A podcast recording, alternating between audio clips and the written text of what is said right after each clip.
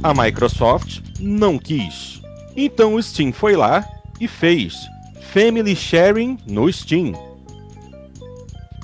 PlayStation Vita TV, mais uma opção no Japão para quem quer curtir os jogos do PlayStation Vita. PlayStation 4 chega a vários países asiáticos, menos o Japão, ainda este ano. E claro, nossas primeiras impressões sobre o magnífico GTA V. Eu sou Fábio Porto e tenho comigo na sala multiplayer os jogadores DW, Dart Range, Smou, Celso O'Donnell, Xandão, Zero Cool e a nossa nova participante, Janinha. O Jogando Papo está carregando.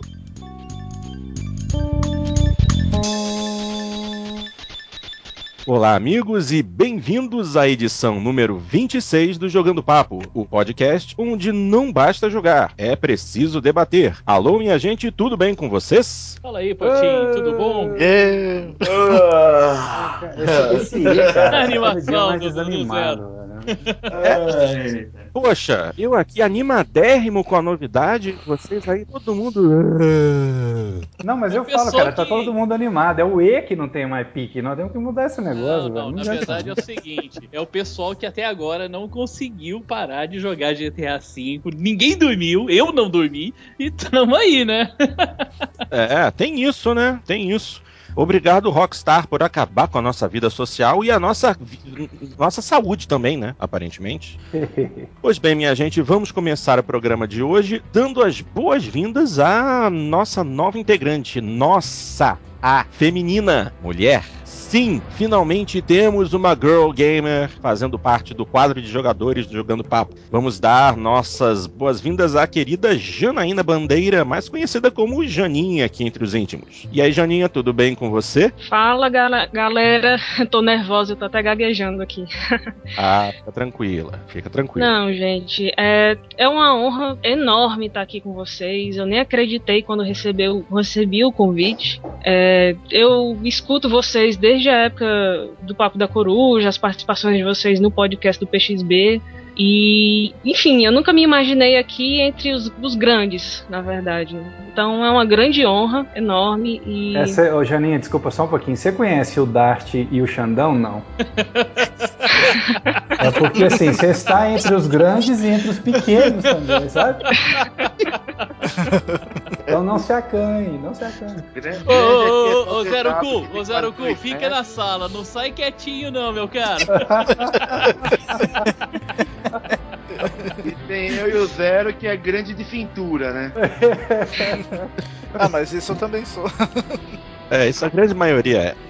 Mas olha só, Jana, primeiro de tudo, não tem essa história de os grandes aqui não, porque você também é uma figura emblemática. Vamos ver. Você tá no PXP desde 2007.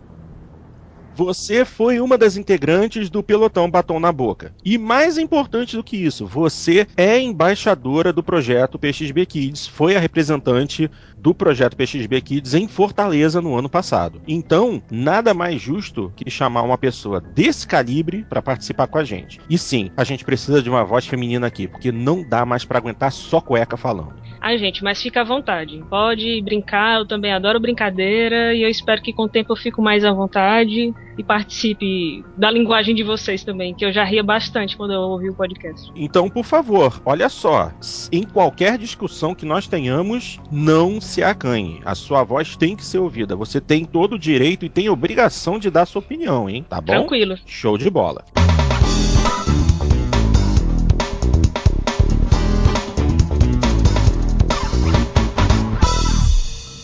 Então vamos dar andamento ao programa de hoje com o nosso primeiro tópico. Family Sharing no Steam. Finalmente, o Steam está é, atendendo às demandas dos seus usuários que já pedem há muito tempo um serviço parecido como esse.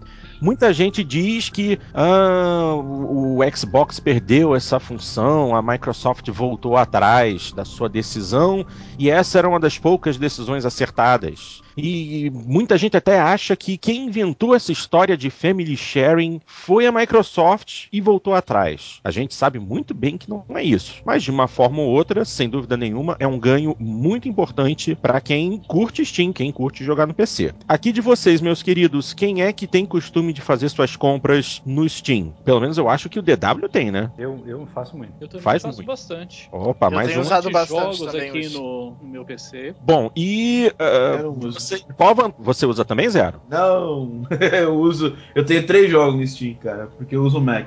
Todo- todos os que tem pra Mac. Não, Todos tá os até, que tem pra Mac. tá saindo até bastante, mas é. Eu ganhei esses dias um aqui, até nem, eu nem rodei aqui o, o código dele ainda. Mas é. Eu, cara, não tem tempo de jogar aqui no PC, velho. É, eu sou console gamer mesmo, porque quando. Quando eu tô aqui no, no, no computador é pra trabalhar, cara. Se eu ficar jogando aqui, eu não faço porra nenhuma.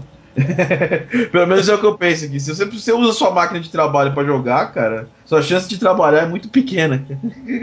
É, não, pior que isso é verdade. Celção, é, você por aí, tá por aí? Você usa Steam? Eu, eu tenho uma conta no Steam, mas eu, eu, eu- realmente eu tô junto com zero nessa aí. A- o meu computador é minha ferramenta de trabalho, então eu tento não, eu tento não fazer esse crossover. Mas inevitavelmente a, a Valve tá fazendo um, um- um trabalho excelente aí. Eu- e- eles, eles já me ganharam, entendeu? Eu, eu- já fiz a minha conta no Steam e é, vou comprar o meu primeiro jogo prova- provavelmente amanhã, que é o jogo do Angry Video Game Nerd. Não sei se vocês estão acompanhando, mas é um jogo que só vai sair é, para PC, então vou comprar ele no Steam.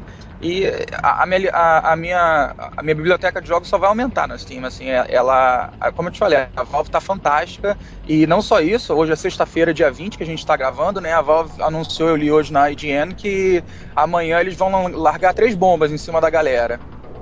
Né, e tá toda uma especulação em cima do que, que pode ser isso, e eu tô, eu tô muito ansioso para saber o que, que a Valve tá vai fazer, porque, como sempre, a Valve pioneira aí, né? Mesmo que a ideia de Family Share não tenha vindo dela é, exatamente, mas em execução ela é pioneira mesmo, e eu tô, tô super, super ansioso para ver o que a Valve vai trazer. E eu sou agora adepto do Steam também.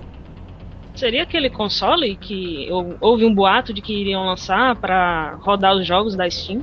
Isso, o Gabe É, é, falou o- no evento de Linux que vai ter novidades sobre o Steambox e novidades de como ele vai ser colocado no mercado e mais outras coisas aí. Então tem uma. é, tá, tá por chegar aí esse negócio que o Celso falou, a gente não sabe bem o que é, mas isso aí deve estar no pacote, com certeza.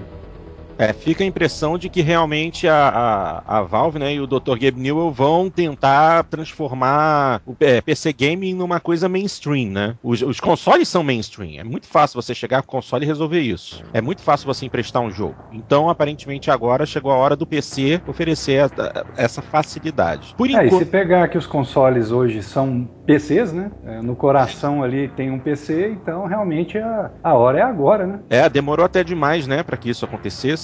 Nós, né, nós nos habituamos a fazer isso na base da pirataria. Chegou a vez da legalidade imperar. Uma forma legal de fazer com que esse sistema funcione e seja lucrativo para quem produz, para quem cria o jogo e benéfico para quem consome, né?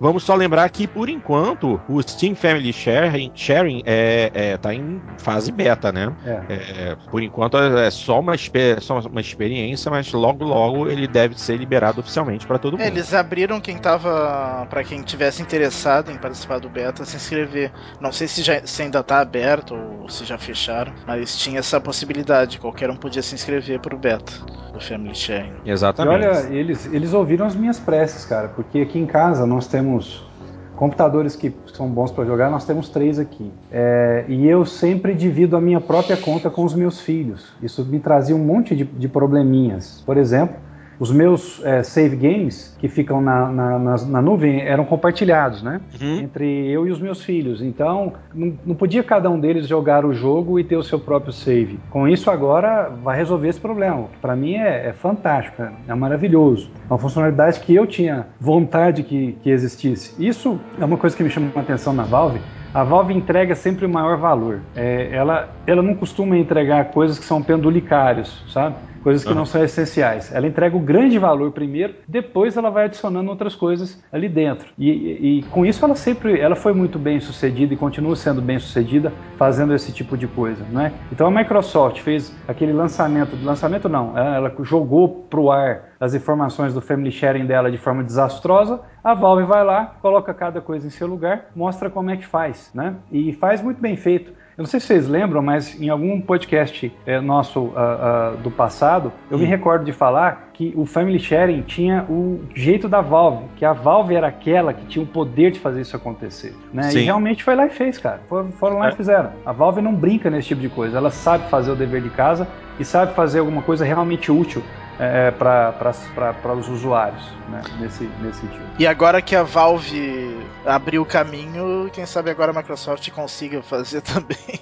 E, e eles uh, não descartam a possibilidade né, de trazer ainda durante a geração do Xbox One de volta o Family Share. né? Exatamente. Exatamente. Vou explicar um pouquinho, né, Porto, como é que é o Family, o family Sharing da, da, da Valve. Você explica o que é que eu, que eu conto como é. É, se você quiser, pode ficar à vontade. Eu tenho aqui também as informações, mas, por Tá, favor. então aí você me ajuda caso eu deixe passar qualquer coisa, tá? Ok, eu vou vamos- falar mais assim a parte prática do negócio. Uhum. Imagina que em casa tem Vladimir, eh, tem o meu filho Vinícius, a minha filha Ana Luísa. Ah, eu tenho três contas Steam ah, nesses computadores e tenho mais uma conta Steam que fica num, num notebook que eu tenho, então no- ao todo são quatro. Ah, se eu estou jogando aqui eh, no meu computador e eu tenho uma conta principal, ah, se o meu filho desejar jogar o mesmo jogo que eu, eu tenho que sair do jogo para deixá-lo jogar. Se o meu filho estiver jogando e eu for o proprietário da conta, eu posso remotamente terminar o jogo do meu filho e começar a jogar. Se o meu filho e eu tivermos cópias do jogo, nós podemos jogar ao mesmo tempo. Quer dizer, se eu tiver duas cópias do jogo, eu jogo e ele joga ao mesmo tempo. Quer dizer, com esse estilo de, de family sharing, a Valve não meteu a mão na cumbuca das desenvolvedoras, quer dizer, ela não teve que negociar nada com os desenvolvedores nesse primeiro momento. Do jeito que está aí os acordos comerciais, eles podem ser mantidos e o family sharing funcionar. Aí você me pergunta, mas qual é a vantagem disso? A vantagem é que cada um tem o seu perfil, cada um tem os seus saves não compartilhados, quer dizer, os saves estão na conta de cada membro da família. Quando eu não estou jogando, meu filho pode jogar. Quando meu filho não, pode, não está jogando, minha filha pode jogar. E se quisermos jogar alguma coisa multiplayer juntos, cada um tem que ter a sua cópia do jogo para que isso possa acontecer. Aí você me pergunta, ué, mas já dá para fazer isso com Steam? Eu tenho a minha conta em 5, 6 computadores e quando eu não estou jogando, o outro joga. Sim, mas o outro joga com o teu perfil. E aí você tem essa dificuldade dos saves e etc. Com o Family Sharing que foi proposto, isso está resolvido. Cada um joga no seu perfil, cada um tem os seus saves e a experiência está sob controle de quem é o proprietário da conta, de quem colocou as outras contas que estão embaixo. É extremamente útil para uma família, que é o meu caso, né? Não é? Não estou pensando no jeito que o pessoal pensava no Family Sharing do Xbox One que seria eu coloco os meus amigos. Não, aqui é a minha família mesmo. São os computadores da família. Facilitou muito o gerenciamento. Para mim é algo extremamente útil e, e eu realmente vou utilizar. Inclusive eu quero ver se dá tempo de, de, de me cadastrar no beta e, e tudo mais. É, reza pra conseguir isso, porque aparentemente a busca por esse beta aí tá enorme. Mas eh, se, deu, se o beta bombou, eu, eu garanto para você que logo logo eles colocam no ar. A Valve ela, ela tem essa característica, né? Logo logo ela, ela solta isso pro público dela e eu vou poder aproveitar. Exatamente. É, a Valve, aliás, tem muita coisa pra apresentar, né? E esse compartilhamento é até 10 computadores, né, que pode autorizar. Exato. Como, como era o Family Sharing do, Da do- Microsoft. da né? Microsoft.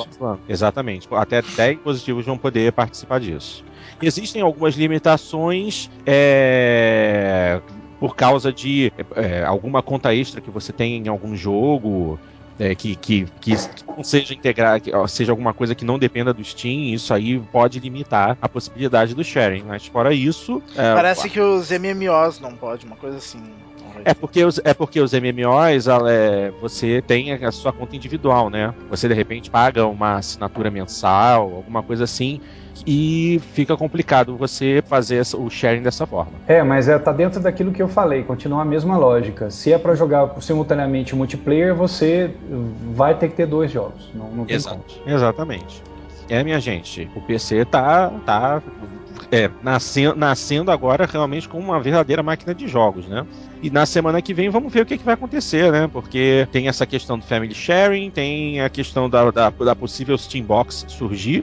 E o Celso, que infelizmente sofreu uma pequena queda aqui na conexão, é, me mandou mensagem aqui por fora através do WhatsApp, comentando que mais uma grande bomba que pode ser divulgada semana que vem. Ah, isso aí é muito difícil de eu acreditar, mas vamos lá, né? Será Half-Life 3? Hum. É, ent- É. Então, então, eu acabei de, de, de, de ler aqui Ah. que o, o Jeff Keighley, né, falou que recebeu um e-mail da, da Valve falando que amanhã vão. Amanhã, pra nós estamos gravando, né? É, vai, a- a- vai, vai ter uma, vai ter três anúncios, né?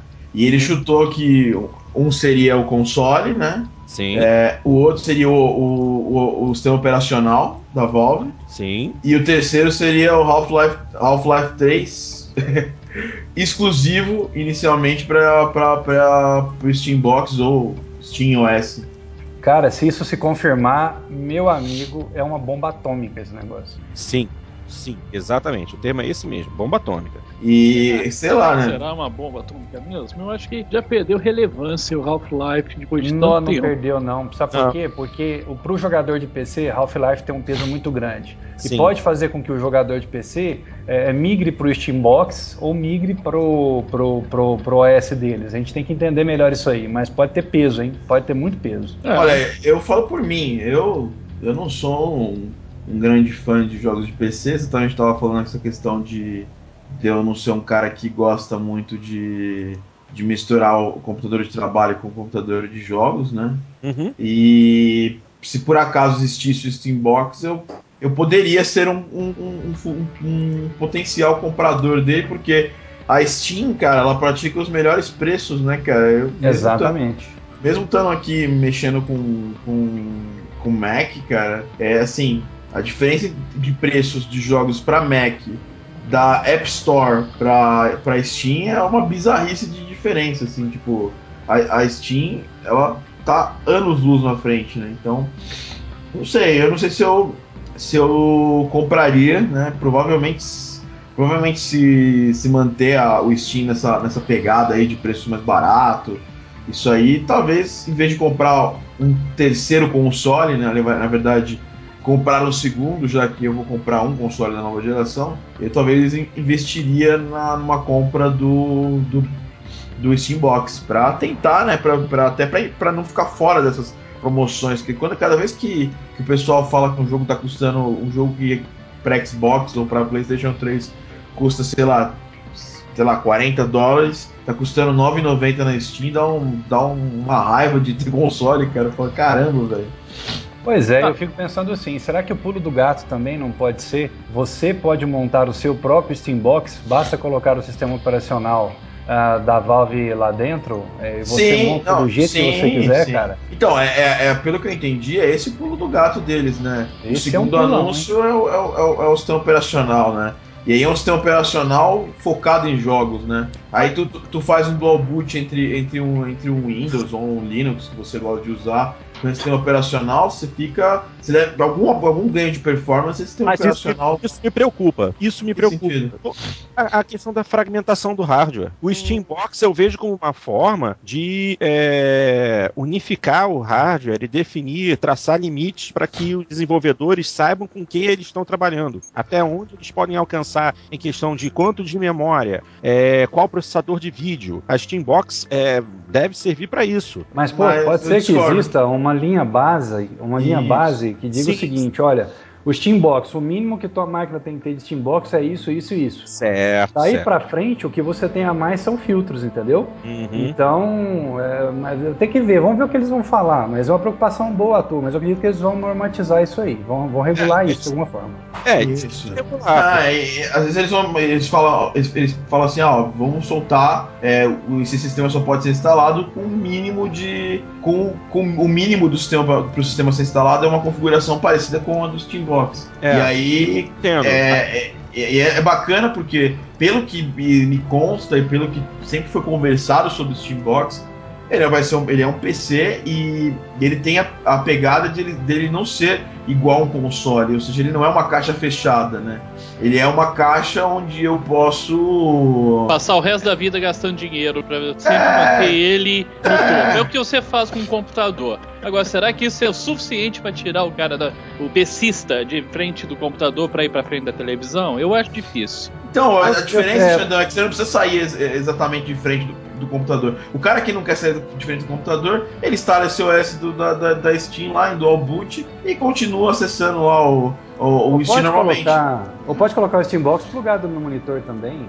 É, Não, a questão é a seguinte: é, para o Steambox continuar relevante à frente, é, levando em consideração que se trata de um PC e as desenvolvedoras vão adicionar, é, vão deixar os gráficos mais pesados e os jogos ainda maiores, o Steambox, para ser interessante, uma das duas. Ou ele vai ser vendido a um preço muito interessante para que uma futura versão do Steambox possa ser comprada, ou então o sistema de upgrade de hardware dele vai ser uma coisa muito simples do tipo, é, vou eu tenho que melhorar o vídeo. Você só puxa a placa rapidamente e pluga dentro da caixinha né, do Steambox, vai ser uma, um gabinete específico, especial dele, com, com peças que você pode simplesmente tirar uma e botar outra sem nenhum tipo de dor de cabeça. Não que nem um PC que você tem que abrir, tira uma placa, desmonta a placa, bota outra, é, reinstala driver, esse tipo de coisa. Mas, El Porto, eu acho que não vai ser bem essa abordagem, não. Eu acho que devem vir Steambox prontos, devem Sim. ter modelos prontos que você compra no mercado lá, mas essa coisa de abrir e fazer upgrade vai ser pro cara que curte PC e gosta de fazer isso.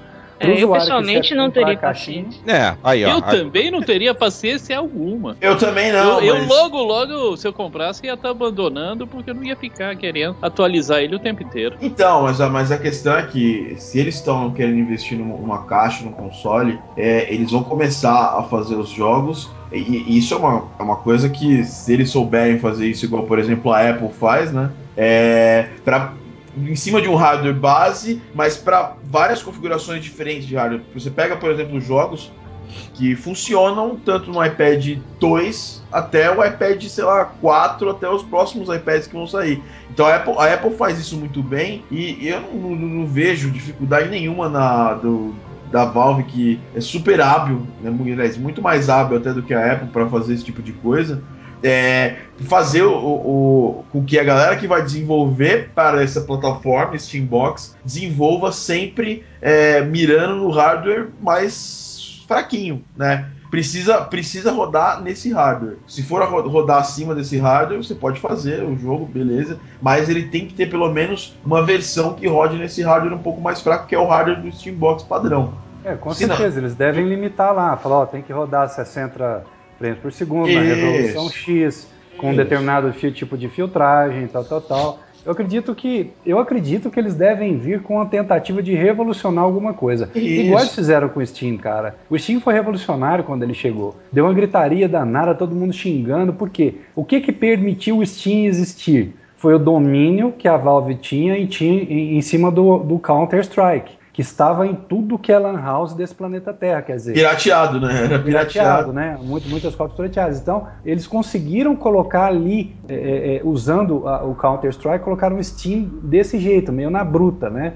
Agora, cara, se eles tiverem uma carta na manga como Half-Life, Aí que tá, eu não acho que Half-Life hoje seja qualquer carta na manga. Eu acho mas que hoje é um jogo você. Eu acho que, a, que essa Vocês espera explica- ridícula de. Ô, de Vocês grande- acabaram de me dar todos os motivos pra eu falar que o lançamento de Half-Life 2 3 hoje é irrelevante. Que eu perguntei isso há 5, 10 minutos atrás e vocês fugiram completamente da Não, resposta fugi, e falaram é o tempo você. inteiro desse Steambox. cara, Ninguém- você, quem você mais é jogador, fala disso? Você é jogador de console. Eu entendo você. 3 É pra galera que joga no PC. Tá, Na- a essa galera no que PC, lembra que- Eles que- adoram isso, cara. É, é cultuado. É É, cultuado. é mesmo. É, É, mas Se você Mas- falar o nome Half-Life 3 em qualquer fórum de PC, e, cara, noticiazinha Tá, besta. Mas aí você vai tá, pegar um fórum que é de PC frequentado por pessoas de 45 anos de idade que vão estar lembrando. As pessoas de 20 a 30 anos não vão saber o que se trata. Puta, tá, daí você se engana, hein, Xandão? Ah, tem, muita, tem muita molecada aí que. É porque, porque acontece, cara. Primeiro, é, a, galera, a galera cultua todos os jogos que vieram na Orange Box. Até hoje o Orange Box é muito bem vendido, cara. E o Half-Life é um deles. É, a É, gente eu- só fala eu do, a gente fala do Portal. A gente fala do Portal, é porque o, o Portal é pra gente, ele, ele, ele andou é, mais, né, em termos de versões. Não, a gente fala do Portal porque é um excelente jogo. E, e o Half-Life e o, e o Half-Life não deixa de ser um excelente jogo, cara, desculpa.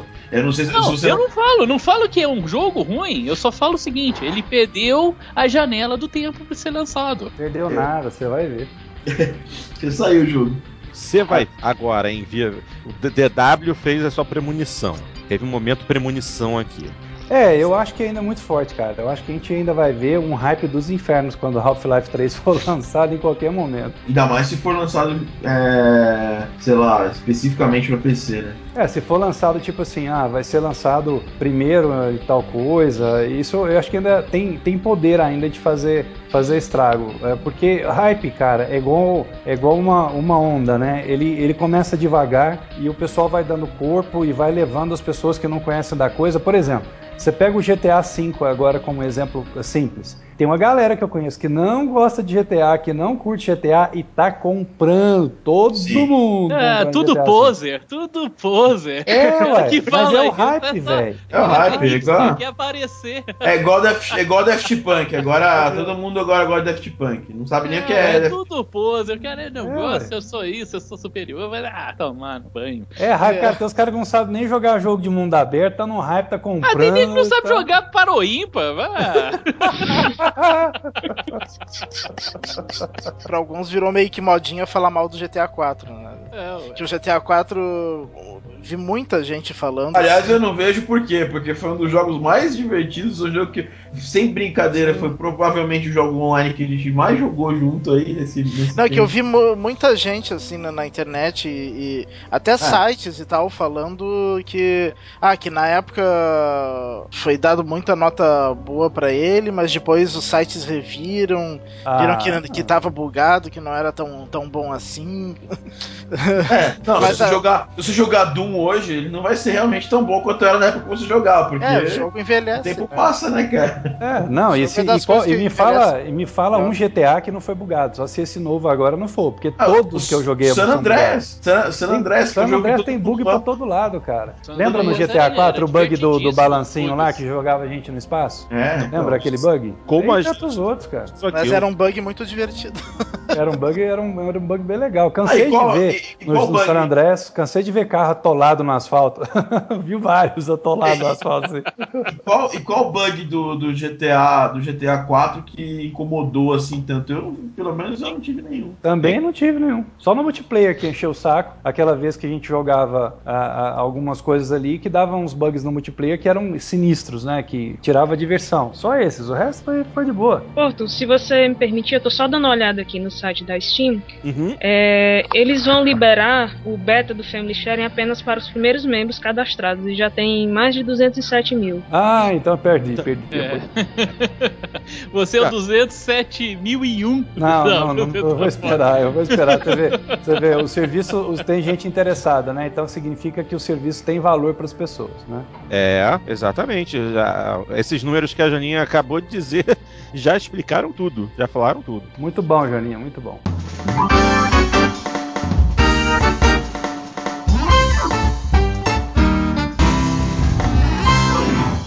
Próximo assunto da pauta, minha gente. E esse daqui é interessante para uns, não tão interessante para outros. PlayStation Vita TV, uma versão reduzida do PlayStation Vita que se conecta diretamente a um televisor, utiliza um controle DualShock 3 e vendido por módicos 99 dólares no Japão apenas por enquanto. Gente, será que essa é uma estratégia interessante da Sony? Porque eu, eu, sempre, eu, eu sempre vi o Vita como um console interessante, mas que por muito tempo não, não angariou é, o público que desejava. Primeiro, por causa do preço, segundo, por falta de jogos, e aos poucos isso tá mudando, né? Tanto que levou à, à criação desse console agora. Mudando em que sentido? Tem jogo agora pro Vita?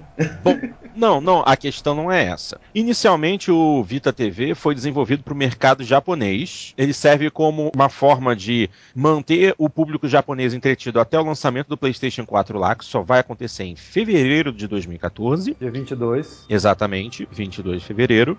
E, segundo a própria Sony, eles colocaram esse, esse console no mercado para aproveitar uma- um grande aumento nas vendas do PlayStation Vita no Japão. Japão, estamos falando apenas de Japão, entendeu?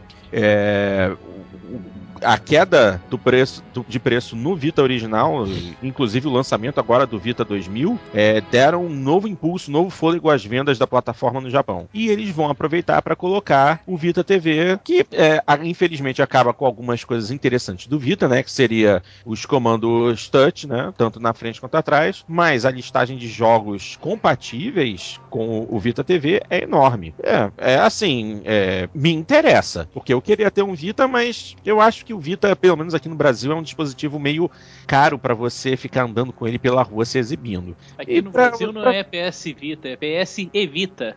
Isso. Se bem que hoje em dia a mentalidade da galera tem mudado. Eu tenho visto pessoas jogando 3DS no, no metrô, coisa que eu não via há muito tempo, coisa que eu não imaginava ver aqui em São Paulo, pelo menos, isso aí. Então a galera já tá começando a perder o medo, né? É. Mas eu acho que assim, tem um outro dispositivo que usa DualShock 3 e também roda jogos de PS, PSP, né? E, ou ports de jogos de PS3, que chama PS, PS3. Aí você também conecta na TV ele.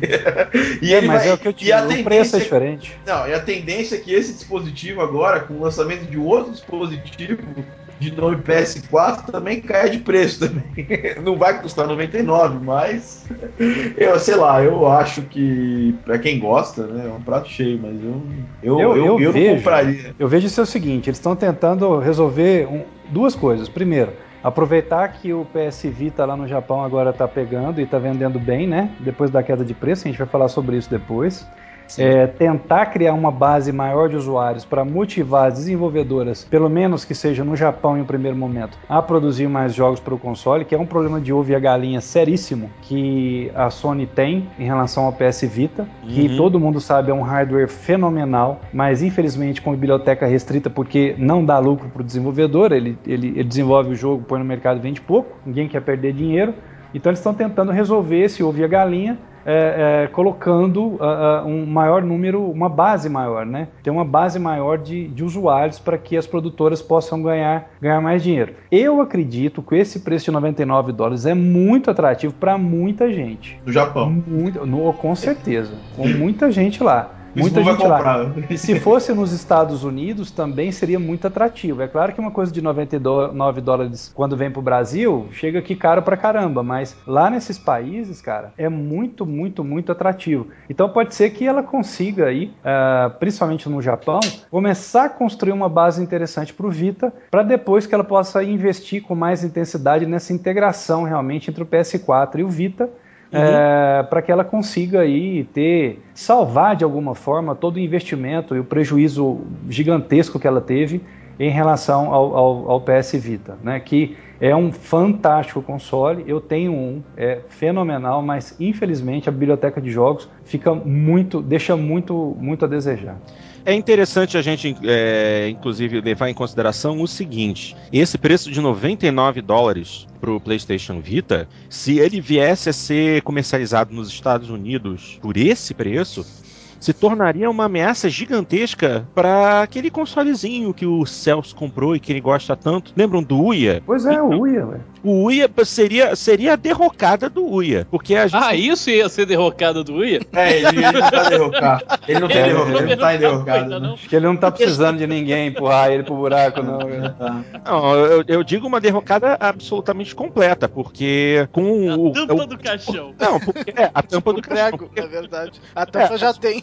É, porque a gente tem que lembrar que o, o- a Sony tá dando um empurrão muito grande pro lançamento de indies no, no, no Vita, né? Assim Isso. como vai haver pro PS4, muita coisa nova que tá surgindo. Os principais lançamentos que estão surgindo pro Vita são indies. Então, é, eu acho que a Sony oferece um ambiente de, de trabalho e, e até mesmo um retorno financeiro muito maior do que a equipe do Uia poderia fornecer. Eu acho que é muito mais atrativo você dizer que o seu indie tá no PS Vita Vita tá numa plataforma Sony do que é, meu jogo tá no Uia. Não, Isso. sim, é, as pessoas ainda, ainda, ainda gostam de lançar, mas eu. É uma. Sei lá, Porto, eu não tô, eu não, eu não tô vendo com, com, os mal, com maus olhos, mas a, a hora que isso aí tá sendo lançado.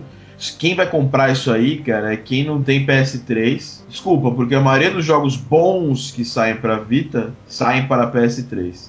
E se- o troço é pra ligar na TV. Se o cara tem um PS3, ele não precisa ligar um outro console que tem os mesmos jogos na TV. Ah, que mais? Tá pra sair o PS4. A Sony, com certeza, isso é uma, uma quase, quase certeza. A Sony vai dar, um, vai dar um- uma rasteira no preço do PS3 logo logo. E é tipo assim, esse logo logo eu chuto Natal, entendeu? Então eu não sei. é- é até por isso que ele talvez não tenha lançado isso aí no, no, nos Estados Unidos, ou não tenham, é, sei lá, anunciado isso pro restante do mundo. Até porque eles estão agora, nesse momento, numa, numa estratégia é, de promover o console novo. Eu acho que isso teria mais futuro, pô, se fosse lançado no Natal do ano passado, entendeu? Que o Vita tava lá mortinho lá. é, é, tinha sido lançado há um ano e não tinha vingado. Eu acho que. E, e a gente não tinha ainda. Só tinha rumores de consoles novos, né? Não tinha não eram consideráveis, não, não- tinha data de lançamento, a gente nem sabia se ia, se ia ser lançado. Então, meu, minha única crítica, eu acho o Vita um console. Ele é uma bazuca que atira bolinha de sabão, entendeu? Esse é o problema. É um console super poderoso para uma plataforma que não precisa disso, entendeu? Eu não vou ficar no metrô, sei lá, eu não vou ficar jogando Final Fantasy no metrô. É, até poderia, mas teoricamente eu posso pegar um. Eu posso ter um Três voltas PSP. em São Paulo. É, vou dar três voltas no mundo, velho, jogando Final Fantasy. Na, na verdade, eu, eu, vou, eu vou meio. Quase for argumentado aqui agora e vou, vou, vou jogar uma bomba, pelo menos no meu mundo. Eu posso falar pra vocês que com o, o, o anúncio do, do Vira TV, e considerando que ele vai vir para os Estados Unidos, e eu considero firmemente que ele vem nesse preço acessível de 99 dólares, eu posso te falar que a partir dessa medida, a Sony me convenceu que o meu primeiro console da próxima geração vai ser o PlayStation 4. Tem muita coisa interessante aí, e eu concordo com o que foi falado aí, que talvez no Brasil isso seja uma coisa um pouco mais difícil, porque é, existe uma questão de remote play que é perigosa no Brasil. Eu Uhum. nunca joguei quando, meu, quando eu tinha meu Game Boy Advance, meu, Game- meu Game Boy é, Advance SP, eu nunca joguei ele num ônibus, nunca joguei ele no metrô no Brasil, no Rio de Janeiro, né? Porque eu nunca tive a segurança disso.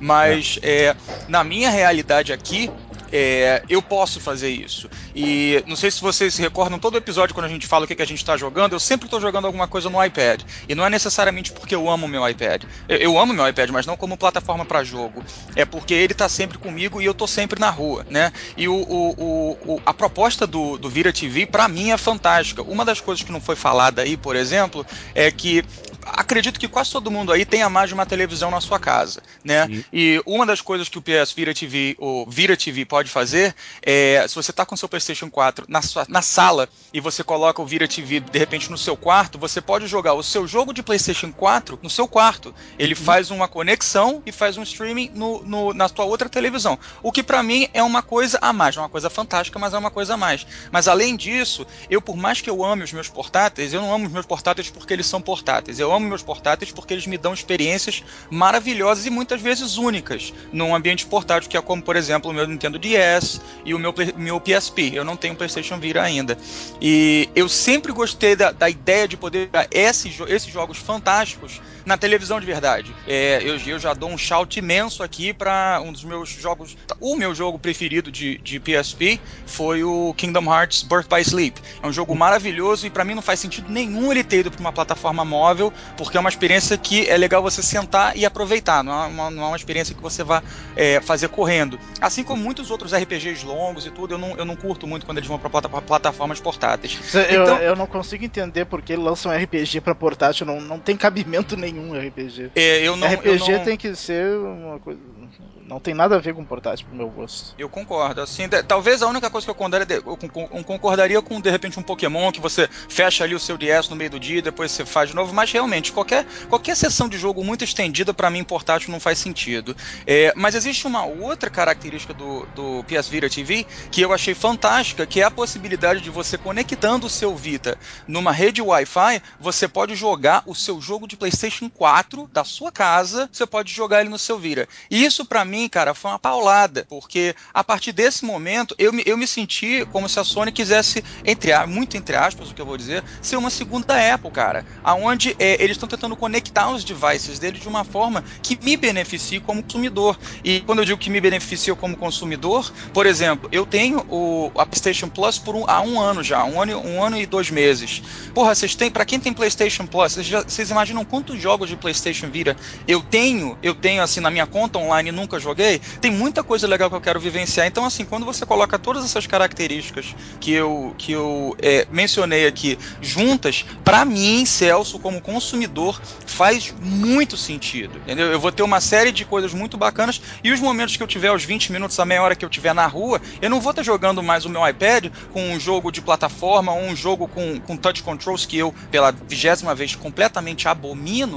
Eu vou poder deixar meu iPad de lado e usar ele mais para trabalho, como é, é, a minha, minha pretensão inicial com ele, e poder, poder pegar uma PlayStation Vita e jogar um indie game super bacana e poder jogar é, um jogo do, do meu PlayStation 4, continuar uma sessão que eu às vezes não tenho tempo de fazer em casa. Então, assim, desculpe me alongar muito, mas assim, eu fiquei apaixonado por essa proposta e eu acho que, pelo menos no mercado americano, ela vai vir, vai vir com força e eu acho que muita gente aqui vai se sentir que nem eu. Acabei. Tá, mas uh, eu não tô entendendo uma coisa. Tu vai jogar o PS Vita TV no, no metrô?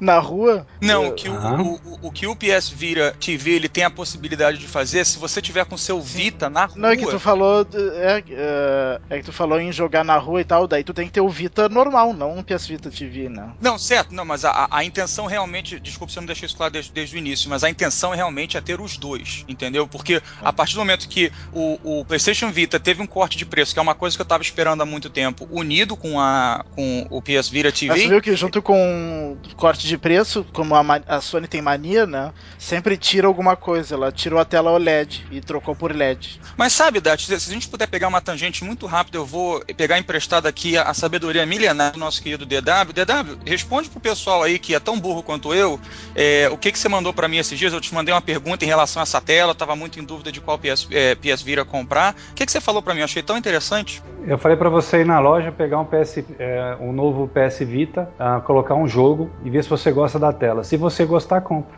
Não, mas eu, assim. mas eu sugiro o seguinte: e, e, tenta ver um PS Vita velho e comparar lado é, a lado. E aí eu, aí eu sugiro também que você faça isso no escuro, porque é bem comum as telas de PS Vita OLED serem manchadas, igual a minha é manchada. Então, quando eu estou jogando no escuro, a tela incomoda demais, é um horror, fica cheio de mancha atrás, tira muita graça da experiência quando entra uma imagem mais escura no jogo.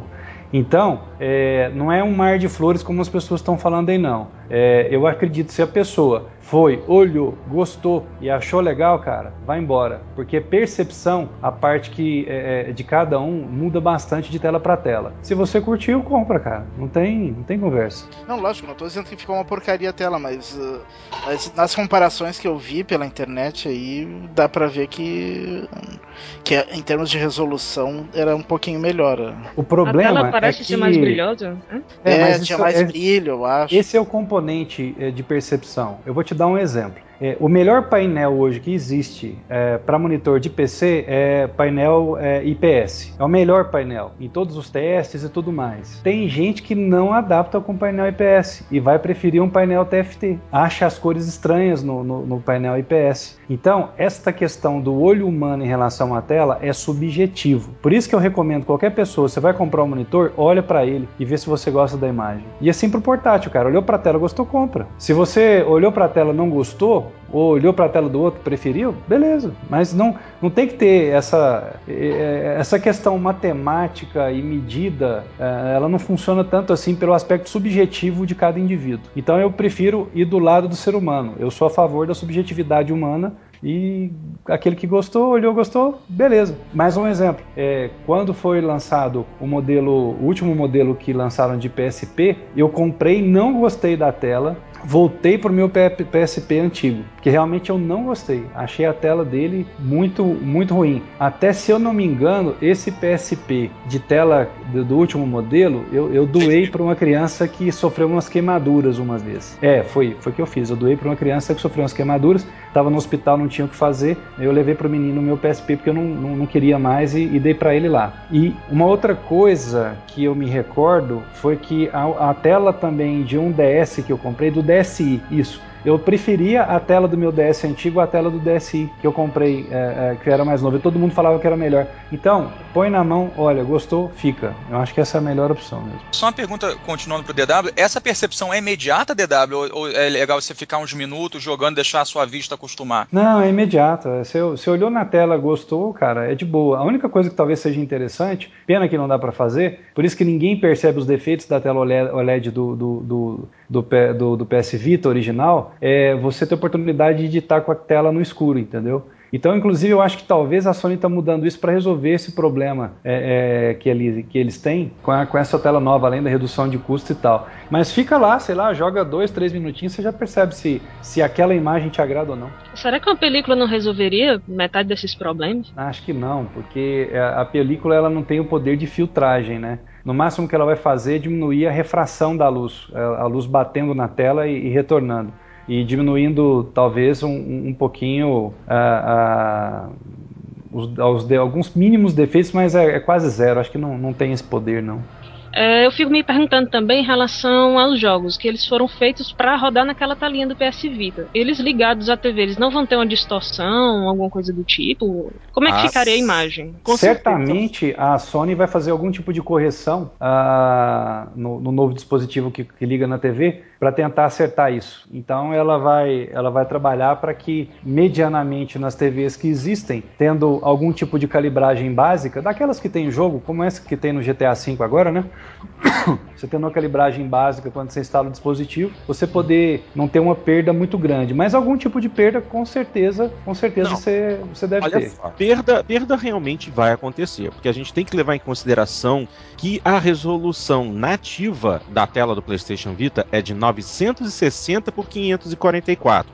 E o Vita TV, obviamente, vai se conectar através de HDMI. Então vai haver upscaling. É, vai. Com certeza vai acontecer alguma perda de qualidade, sim. Não deve ser muito grande, porque de 960 é, para 1280 hum, e de 544 Não, para não, mas, mas compara com 720p, viu, Porto? Sabe por quê? É Por porque quê? você pode comparar com 720p, porque o, o upscaling de toda a TV de 720p para 1080p é muito eficiente, né? Então nós não percebemos, por exemplo, com o Xbox, você põe um Xbox a 720p, na minha TV que é 1080p, ele, o upscaling faz um trabalho maravilhoso. Então eu acredito que não vai, vai dar perda, mas vai ser bem tranquilo de, de, de jogar, assim, deve ficar com qualidade legal. É, só nos resta aguardar e poder ver, né? É isso pode- aí. Tem que, ver, tem que, como diz aqui em Minas, tem que ver com o zóio, né? Tem que ver com zóio. Tá certo. Então, vamos, vamos, vamos pro próximo assunto. Continuando na linha Sony. E essa daqui é uma notícia interessante, porque é, é até difícil explicar o que que motiva esse tipo de decisão. Mas durante um anúncio feito na TGS, vários países, vários, alguns, poucos, quatro países asiáticos estarão recebendo o PlayStation 4 ainda esse ano. Muito estranho isso. Coreia do Sul, Hong Kong, Singapura e Taiwan vão estar ganhando o direito de usar o PlayStation 4. As vendas se iniciam em dezembro. Não há data certa, mas será em dezembro. O que será que motiva uma decisão dessas? A o Japão é o principal mercado da empresa. Não pode ser só o, o- o- o surgimento do. o ressurgimento do Vita, o renascer do Vita no Japão que está ocasionando isso. É muito estranho. Eu, eu acredito que é um realinhamento estratégico. Eu acho que a Sony é, é, talvez vai tentar fazer um, um- um ecossistema mais interessante unindo no Japão o Vita, o- esse Vita TV e também o PS4. Talvez já preparando bundles específicos lá para o Japão, é, preparando estratégias diferentes. Ela sabe que não tem ninguém para incomodá-la no Japão. Microsoft não vai incomodar, ela já sabe disso. Então, ela está talvez tentando construir algo mais forte do que ela teria se ela começasse agora. Eu acredito que pode ser isso que ela está tá tentando fazer. Vir com uma proposta ainda mais que se enquadra melhor ainda ao público japonês. Como ela está sozinha, ela pode se dar o luxo de fazer isso. Se chegar o Xbox One no Japão, que não vai chegar também agora, não é mesmo? Mas se chegasse o Xbox One no Japão, a gente sabe que não vai vender, cara. Então, eu acho que ela tá tranquila é, é, é, em relação a isso e tá querendo extrair ao máximo, ao máximo é, é, dessa coisa de, de ressuscitar um produto que para ela era um caso quase perdido e agora parece que tá, vai renascer das cinzas, que é o, que é o PS Vita e, e todo o ecossistema do Vita. Olha, mas se eu fosse gamer japonês, eu ficaria pé da vida, porque com certeza eu iria atrás de importar de algum desses países. Não iria conseguir esperar até fevereiro. É, possivelmente isso pode acontecer, mas aí você tem o problema de trava de região e tal, tal, tal. né? Não, isso no PlayStation não acontece. Trava de região, pelo menos no PlayStation, nunca houve. No, É, mas, pra- tem, mas tem pra DVD Mas pra, e Blu-ray, né? Blu-ray, Ah, Pra filmes, pois é, É. pra Blu-ray não ah, tem? verdade. É, é. E o, Blu-ray e DVD, né? Também. o Japão não, o Japão não tá incluído no, no restante da Ásia. Não, não, não. O Blu-ray do, do Japão é o mesmo nosso e do e dos Estados Unidos. Mesmo, Exatamente. só diferente. É, é, Blu- Blu-ray é dois, dois grupos. Europa é três. e o resto. Não, é três, dois- é ABC. Aí tem a Oceania também, né? É, Mas você tá falando e de África, né? África e. concorrência no Japão da Sony, né, Microsoft? É Nintendo. O mais forte do Japão em games é Nintendo. Muito mais do que Sony. Pois é, que não tá com nada com o Wii U lá também, né? E outra coisa, o que vende, o que faz vender lá no Japão, não é se o, o aparelho é potente, se tem algo, perfumaria no, no, no sistema, nem nada. É jogo. Começa a vender a partir que começa a lançar os jogos que hoje o japonês quer. É Dragon Quest, é Final Fantasy, é Pokémon. É, são esses jogos que vendem. Não, não adianta chegar e, e lançar o Call of Duty 5 lá, que não vende muito. O que Ah. vende lá é os jogos que o japonês gosta. Tanto que o jogo mais vendido lá da, da história é Dragon Quest. E o Dragon Pois é. Quest é. quase o mesmo caso dos Candy Crush. Você ganha dinheiro com a venda do jogo e o dinheiro com a venda de itens que eles vendem. É dinheiro real, você tá falando mesmo, né? É real. Não teve. Ah. Qual que foi um dos jogos mais vendidos do, do- do Xbox lá no, no Japão? Idol Master. Que é aquele jogo que você tem que ficar criando grupinhos de dança Aham. e você vai comprando cartão lá pré-pago pra comprar roupa, pra pra vestir. E foi um dos jogos que mais vendeu do Xbox lá no Japão. Olha só. Não Esse tinha um minha amigo época. teu, não tinha um amigo teu da fábrica lá, Ismo, que, que, que trabalhava, digamos, no, jogando videogame pra vender item? Não tinha um trem assim? Você não contou? Então, os caras ficavam jogando direto. É Dragon Quest. Quando Ah. saiu, acho que Dragon Quest 10, se eu não me engano. Pois é, aí você vê, Janinha, você vê qual a diferença do público do Japão pro nosso pensamento, É né? totalmente diferente. O, o, o, ga- o gamer japonês não é um gamer hard. O gamer coreano, que nem o, o, o PS3, vai lançar primeiro no, no- na Coreia do que no, do que no Japão. O É. gamer coreano é um gamer mais estilo ocidental. É Aham. aquele cara mais hard, que joga M-Morph até morrer, que É. jogou muito Counter-Strike, jogou. É, então é um, é, um, é um estilo mais, mais ocidentalizado do que o Ah. japonês. Então o gosto do japonês, ele é só japonês mesmo, ele não é um gosto oriental. Não, Cara, o resto então. do Oriente não, não compartilha muito do gosto Lógico. japonês. jogos assim que fizeram sucesso fora era meio que de nicho lá no Japão. E os jogos que sempre venderam mais foram, foram esses mais populares, é, os populares japoneses. Pokémon vende horrores. Pokémon lá, Final Fantasy vende muito. Esse é, Dragon Quest. Quando saiu o Dragon Quest, cara, todo mundo comprou. Monster Hunter também. Monster Hunter foi o que fez subir as vendas do PSP. O PSP alavancou as vendas quando lançou o Monster Hunter novo. Mas, Paulo, deixa eu só fazer um pequeno adendo aí à, à- à sua informação de Final Fantasy e, e Dragon Quest. É, eu li há uns anos atrás, muito interessante, é que existe uma lei no Japão, isso é sério, existe uma lei no Japão que o, o- esses dois jogos especificamente, Final Fantasy e o, e o Dragon Quest, eles, por lei, só podem ser lançados é, em feriados no, no Japão. Que eu achei interessantíssimo, porque é, muita gente faltava trabalho e, e é, era, um, era um caos, era um caos na cidade, na, na, no país. Eu achei isso interessantíssimo para abordar o nível de, de, de, devoção à série que eles têm. É só um pequeno parênteses aí no seu argumento. Não, não, é, não, não sabia, eu não, não, não, não sabia desse negócio de lei. Mas quando eu lanço esses dois, é fila de dar volta no quarteirão para comprar. É, eles, eles, eles são bem apaixonados pelos jogos dele. É. E, e, engraçado, eu tô, eu tô no meio desse, desse debate, eu não me posicionei ainda, eu confesso a vocês, eu tô aprendendo enquanto a gente tá conversando. É, eu a, no meio ali do, do DW da Jana, no sentido do seguinte, eu entendo é, em termos de business, é, a visão que eles estão tentando implementar, eu acho que é uma visão correta, Agora, existe uma coisa chamada lealdade, né? Eu, eu, eu talvez eu esteja trazendo é, um, um, valor pessoal para, um, de repente, uma decisão profissional deles.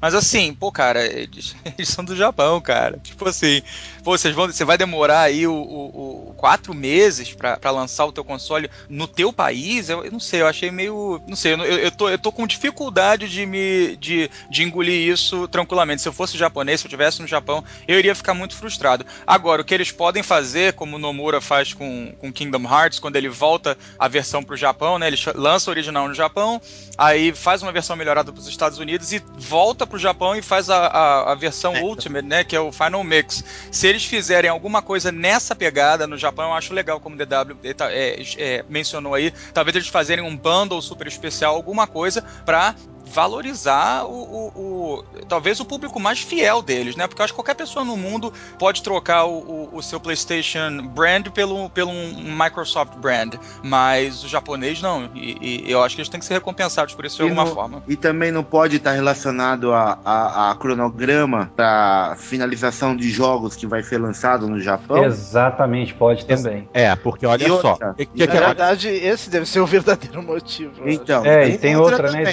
O Japão um tá em crise. O Japão tá em crise ainda. Tá Sim. naquelas mil maravilhas. O que acontece? Não adianta ele chegar, lançar um console em novembro, sem jogos, pro, pro, ou com um joguinho muito escroto. Olha só, é, isso, isso é interessante você estar falando, porque o que, que acontece? Para o lançamento norte-americano e europeu do PlayStation 4, já se espera é, que estejam prontos 33 jogos dentro da chamada Launch Window, né? Que vai desde 15 de novembro até 31 de dezembro. Um mês e meio aí. Em um mês e meio, 33 títulos para o americano e europeu. Para o Japão, no lançamento dele, eles só se esperam 19 jogos. Por que tão pouco? Se a gente sabe que no, Ocidente a gente tem mais do que o dobro disso. Mas se você botar aí no Ocidente, vai, ó, vai ter FIFA, vai ter NBA, vai ter NFL, sim, MDK, sim. vai ter títulos. É, são títulos. jogos que não vendem tanto no Japão. É, mas por, por exemplo. porque o Zone não deve vender no Japão, né? Não, não. É. O, o, que vende no Japão é esses jogos que eu falei, meu, que é os, que fazem mais sucessos. É engraçado. Tanto porque, que quando fala. lançou o PlayStation 3, PlayStation 3 quando foi lançado, você encontrava nas lojas. E você comprava com o preço que estava na tabela. O Nintendo 3D, o 3, é, 3DS, né? Uhum. Foi isso. Na época que eu, que eu tava lá ainda, você não encontrava em loja, você só conseguia comprar com ágil. É, e é quantos jogos tinha também no lançamento? É, é, é diferente você vender um console de é, vender um, um, portátil por 25, 250 dólares e vender um console quanto que vai sair nos Estados Unidos? O 400 dólares, 399 o PS4. PS4? É. é. Uhum. Mas eu acho que no Japão vai sair mais caro um pouco, não vai? Ah, vai, com certeza, sempre sai, né? É, bem, bem capaz, bem capaz. Sempre sai então, um Slu, você tá falando mais uma questão de distribuição do console de disponibilidade para os japoneses. Pode, pode, provavelmente é isso, a disponibilidade de jogo.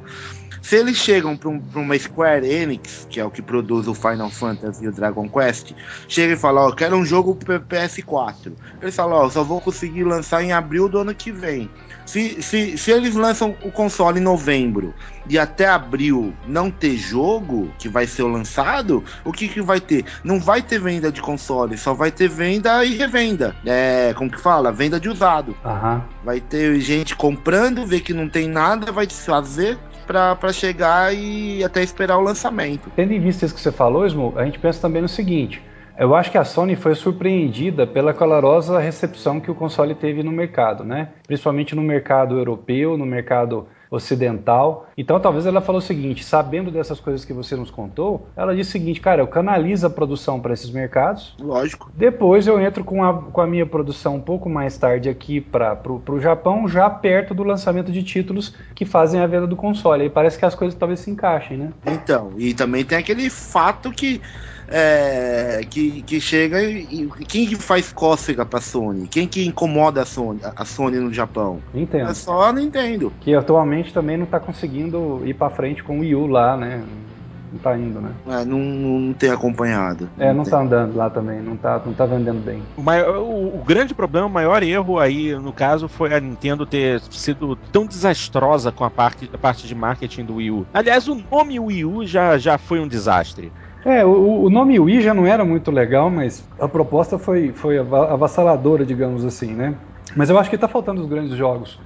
Estão faltando os grandes jogos para motivar a venda do Wii até, até no Japão, né? Tá faltando aquele jogo que é igual a esses que o Smoo acabou de falar, que fazem com que as pessoas façam fila para comprar o jogo e consecutivamente comprar o console. Quer dizer, a Sony tem uma zona de conforto em um mercado e tem um outro mercado que está ávido pelo console dela. Ela pode ajustar as, as peças ali na prateleira e, e parece que do jeito que o Smoo falou, parece que o, o consumidor japonês não vai ficar tão irritado assim. Talvez ele ficasse mais irritado com o lançamento lá agora, sem ter bons jogos, na opinião do público de lá. Né? Talvez seja, seja mais ou menos isso. Bem por isso, bem por essa mesmo.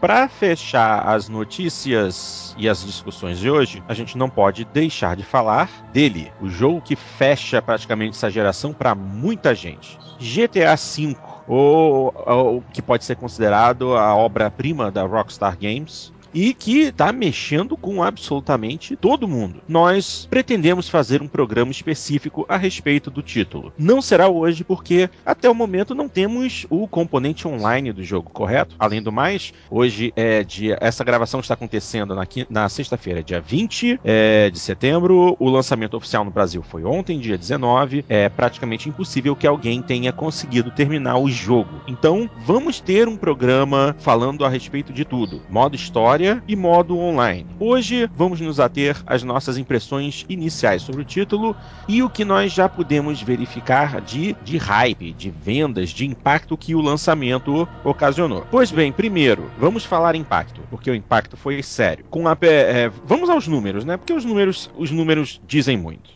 É, foram um pouco mais de 270 milhões de dólares para a criação do jogo. Foram cinco anos de desenvolvimento, né? Levando em consideração que aconteceu, o, o jogo começou a ser desenvolvido logo após o lançamento de GTA 4. 270, acho que foram 275, né? 275 milhões? Isso, isso. 275 milhões.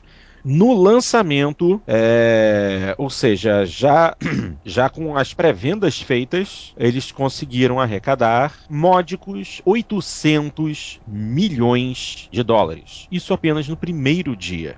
É, devemos lembrar também que o lançamento nos Estados É, é, Unidos. pô, só uma correção rápida: 266 milhões, tá? 266, ok. Isso. Então, peço desculpas pelo engano. 266 milhões de dólares para o desenvolvimento, 800 milhões de dólares no primeiro dia. Também é importante lembrar que o lançamento no Brasil aconteceu no dia 19, nos Estados Unidos e, e vários, várias outras localidades ao redor do mundo, o lançamento foi na terça-feira, dia 17. Então, no dia 17, o jogo já tinha arrecadado 800 milhões. Hoje, dia Hoje 20, pode falar. Fa- quem, quem é Hoje que- já, hoje já fala bateu um bilhão, pelo que eu Exatamente. Com apenas três dias de venda, um bilhão de dólares. Para quem alguém aí pesquisou se houve algum, alguma venda maior? Não, Portinho Não, bateu não- todos os recordes. Pois é, parece que bateu tudo. Eu também não consegui localizar nada, nada parecido não dentro desse horizonte de tempo. É, mas Olha, na, verdade, na verdade não, não tenho que localizar a DW. Eu, eu tava lendo na, na- um artigo hoje onde realmente tá, tá, tá, tá stated que bateu. O, o, o primeiro dia 800, é, 800 milhões e no terceiro dia bater um bilhão. Isso é, isso é recorde inimaginável. É, o- Quem segurava era o, o Modern Warfare, o Ah, primeiro. ok, ok. É, então é recorde total. Olha, gente, em 24 horas eles recuperaram o que eles gastaram e é uma mega produção pra fazer esse jogo, tá? Entre uma das produções mais caras, incluindo aí filmes de Hollywood que também custaram uma fortuna, se não me engano, perde apenas pra Piratas do Caribe 3. Exatamente, é. Se não me engano, o Piratas do Caribe 3 chegou a superar os 300 milhões na produção. É, a diferença também de qualidade é muito grande também, né? É, As horas de diversões são muito maiores. Ah, é sim. lógico. Piratas do Sim. Caribe é 15 minutos de diversão. o 3 ainda por cima, né? O 1 ainda é melhorzinho. Não, é, é uma coisa que faz até o cinema ter que reconsiderar o preço do ingresso, né? Se você considerasse só GTA, porque você tem aí garantidas 100 horas de diversão pelo, pelo preço de 59 dólares, né? Quanto custa um ingresso de cinema nos Estados Unidos, Celso? É de 15 a 20 dólares. Aí, aí você imagina. tá doido. É, isso aí é uma coisa para os estúdios de cinema pensarem muito, muito mesmo. Vamos falar um pouquinho a respeito do que, que a gente já sentiu de jogabilidade, porque é, é interessante a gente, como a gente já tem um, um- um parâmetro de comparação no, no GTA 4, né, que todos nós jogamos tanto. É, DW, você jogou bem pouquinho mesmo, né? Você jogou quanto tempo mais ou menos de jogo? Cara, eu joguei o tempo suficiente pra falar que o Xandão tem que falar primeiro, porque ele jogou mais que eu. Não, eu, eu fico pra depois, viu, pô? Só joguei meia hora, não, uma hora mais ou menos, no máximo. Não, eu queria, eu queria pegar de um rookie mesmo. Eu queria. Lá, aqui estou eu. Em, primeiro, assim, em questão de, de. Eu não vou falar história porque eu não vou fazer spoiler nenhum. Mas em Certo. questão de jogo, assim, a sensação de jogar. Pô, demais, velho. Foi, foi uma baita sensação top, porque movimentação do personagem tá melhor, direção dos carros está melhor. Gostei do visual, gostei do tom dos diálogos, achei muito bem feito. É, achei o, a- o pessoal que fez a dublagem, principalmente é, dos personagens ah, que vivem na, na periferia ali, eu achei fantástico, cara. Olha, tá difícil entender o inglês dos caras, porque tá, tá uma coisa tá uma coisa muito difícil. assim. Estão falando realmente como fala o pessoal de gangue ali de Hum. Los Angeles. Muito mais bem feito, inclusive, do que já havia em, em- San Andreas. Né? Eu, eu entendo numa boa o inglês dos caras no San Andreas, mas ah, no GTA V eu tive uma certa dificuldade. Realmente está muito bem, bem feito, muito bem dublado, né? Esse, esse personagem. Então, a minha impressão inicial foi excelente. Inclusive, DW, é, eu não sei se, se vocês leram, o, um dos, dos, é, dos, é, dos caras que fez o voiceover, ele saiu até num artigo recentemente, ele saiu direto da prisão. A Rockstar fez questão de pegar um cara que tinha acabado de sair da cadeia, levar ele pra fazer uma das vozes desses, desses caras de gangue. Então eles. É, é a perfeição da Rockstar, né? É, pra dar autenticidade, né? É. É muito bacana isso. né? Ainda bem que eles tomaram o cuidado de não fazer a dublagem aqui no Brasil, porque ia se perder isso tudo que eles tiveram o cuidado de fazer lá nos Estados Unidos. Eu Fizeram. não, eu não sei não, hein, Xandão, porque se a gente levar em consideração a qualidade do trabalho de tradução e legendas que foi feito pra nós, eu acredito que uma boa equipe de dubladores poderia ter feito um trabalho bom. Não, por melhor que Ah, seja equipe de não dá, dubladores, vai não, ficar pô. muito longe, né? Esse, esse- É, para aquela tem nem, não tem nem cara... como, tem nem como. Como é que, você, tem como é que você vai pôr no, no português aquele cara que mora no gueto ali é, de Los Angeles, que é membro de gangue, né? Você vai fazer o cara falar igual favelado brasileiro, por É, exemplo. ué. O pessoal É, ah, é do tráfico menos- que mora na favela, né? Digamos Mas é, assim, mais, né? é mais ou menos o que aconteceu com, com o trabalho de tradução. Eles não fizeram no Brasil uma tradução literal das formas é, sim, de sim. Na, na, coloca, na, na Texto, né? colocação da legenda, eles tiveram aí que, que tem que bater palma, que eles tiveram o cuidado de tornar tudo bem coerente à nossa língua. Ou seja, não ficar, não pegaram a gíria norte-americana e traduziram no pé da letra pra cá. Até os Trazer uma palavrões estão bem estranha. Né? Sim, É, sim. Exatamente. O que aconteceu não foi uma adaptação da língua, foi uma adaptação da realidade. Eles, eles ao invés de usarem a realidade do povo da periferia americana, eles usaram a, a realidade da- do nosso povo de periferia. Certo, mas sem perder a autenticidade da dublagem que foi feita, com o cuidado de dublagem. Eu acho extremamente difícil eles tiver conseguir chegar e fazer isso aqui no Brasil com os dubladores que tem aqui.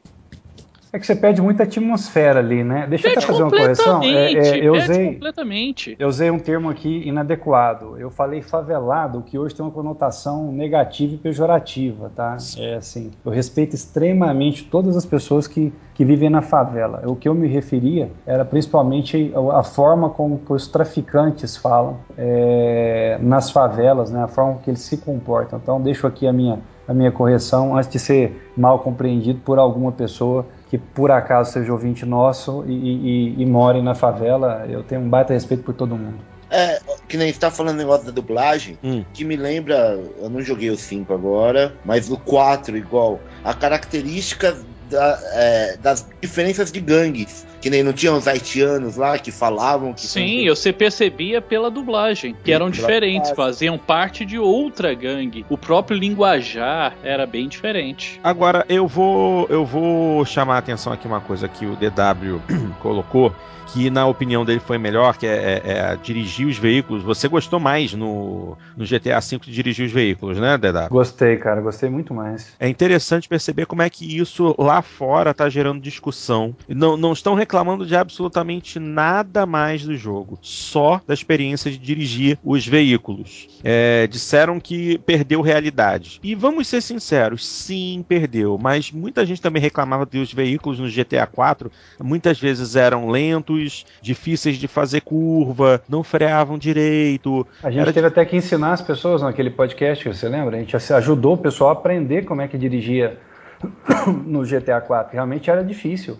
Verdade, verdade. Nós chegamos a conversar a respeito desse assunto. Então, essa semana, conversando com o Xandão, ele trouxe um paralelo, paralelo interessante no- na forma de dirigir os carros entre dois jogos da Rockstar, que foi que é justamente o GTA, e um outro título famoso deles que é o Midnight Club, que é um jogo de corrida é, arcade, e a forma de jogo, a sensação de estar pilotando, foi, foi replicada em GTA. Não, não foi isso, Xandão? Exatamente. Quando eu comecei a jogar o GTA V, eu joguei bastante o Midnight Club, Uhum. né? É um, até um dos jogos de corrida que eu mais curto que eu tenho aqui. A sensação que eu tive é exatamente, eu tô jogando o Midnight Club dentro do GTA V. Ou, pra- ou seja, pra mim o melhor dos dois mundos. Então É. eu curti bastante, eu curti muito essa nova jogabilidade, mais do que era da, do GTA 4. Exatamente. É, mesma empresa, né? Embora sejam estúdios diferentes, um, um é, é Rockstar South, outro é Rockstar North, é, tem, tem essas diferenciações, mas nesse momento realmente eles devem ter juntado as cabeças para fazer o jogo definitivo da geração, que é praticamente o que está sendo dito, né? Vocês acreditam que é, com, o, o DW não teria condição exatamente de dizer nesse momento, mas para quem já jogou, Jana já jogou umas 4 horas mais ou menos, eu já devo estar com umas 5 ou 6 horas de jogo, já estou com 30% do jogo efetivado. É, o Xandão já jogou bastante, o, o, o, Eu o tô Dart. com 19 horas de jogo. Nossa! É, eu, eu devo estar com umas 4 ou 5 horas já. Só de jogar tênis nesse jogo, eu devo ter umas 5 horas. Nossa! E ficou legal então, cara? O jogo de Cara. tênis tá maneiro? Oh, o mini-jogo de tênis desse jogo é melhor do que qualquer outro jogo de tênis de caixinha isolada, cara. É muito Cara. legal. Legal. É uma coisa que eu vou fazer hoje. Eu, é, é, pra quem não sabe, é, eu vou tomar um Red Bull quando acabar a gravação, só pra, pra poder jogar, cara. Não, é, você não tem só aquele negócio de um botão só, não. Você tem o backhand, tem voleio, tem um monte de coisa pra você fazer nesse jogo de tênis. Oh, que legal. São vários jogos em- é, dentro do GTA, né? Tem, além É. desses jogos de tênis, tem várias outras coisas pra fazer também. Tem. Tem as corridas, como sempre, tem, né? Tem o jogo de golfe. Deve ter boliche. Mas sempre faz. O, o GTA sempre foi assim, foi um jogo muito completo, né? Você sempre tinha muita coisa que você pode fazer dentro desse jogo. Então, às vezes, você fica só de passear pela cidade e vendo, conhecendo as coisas, vendo, a- vendo os outdoors que são engraçadíssimos, vendo as lojas, o nome das lojas,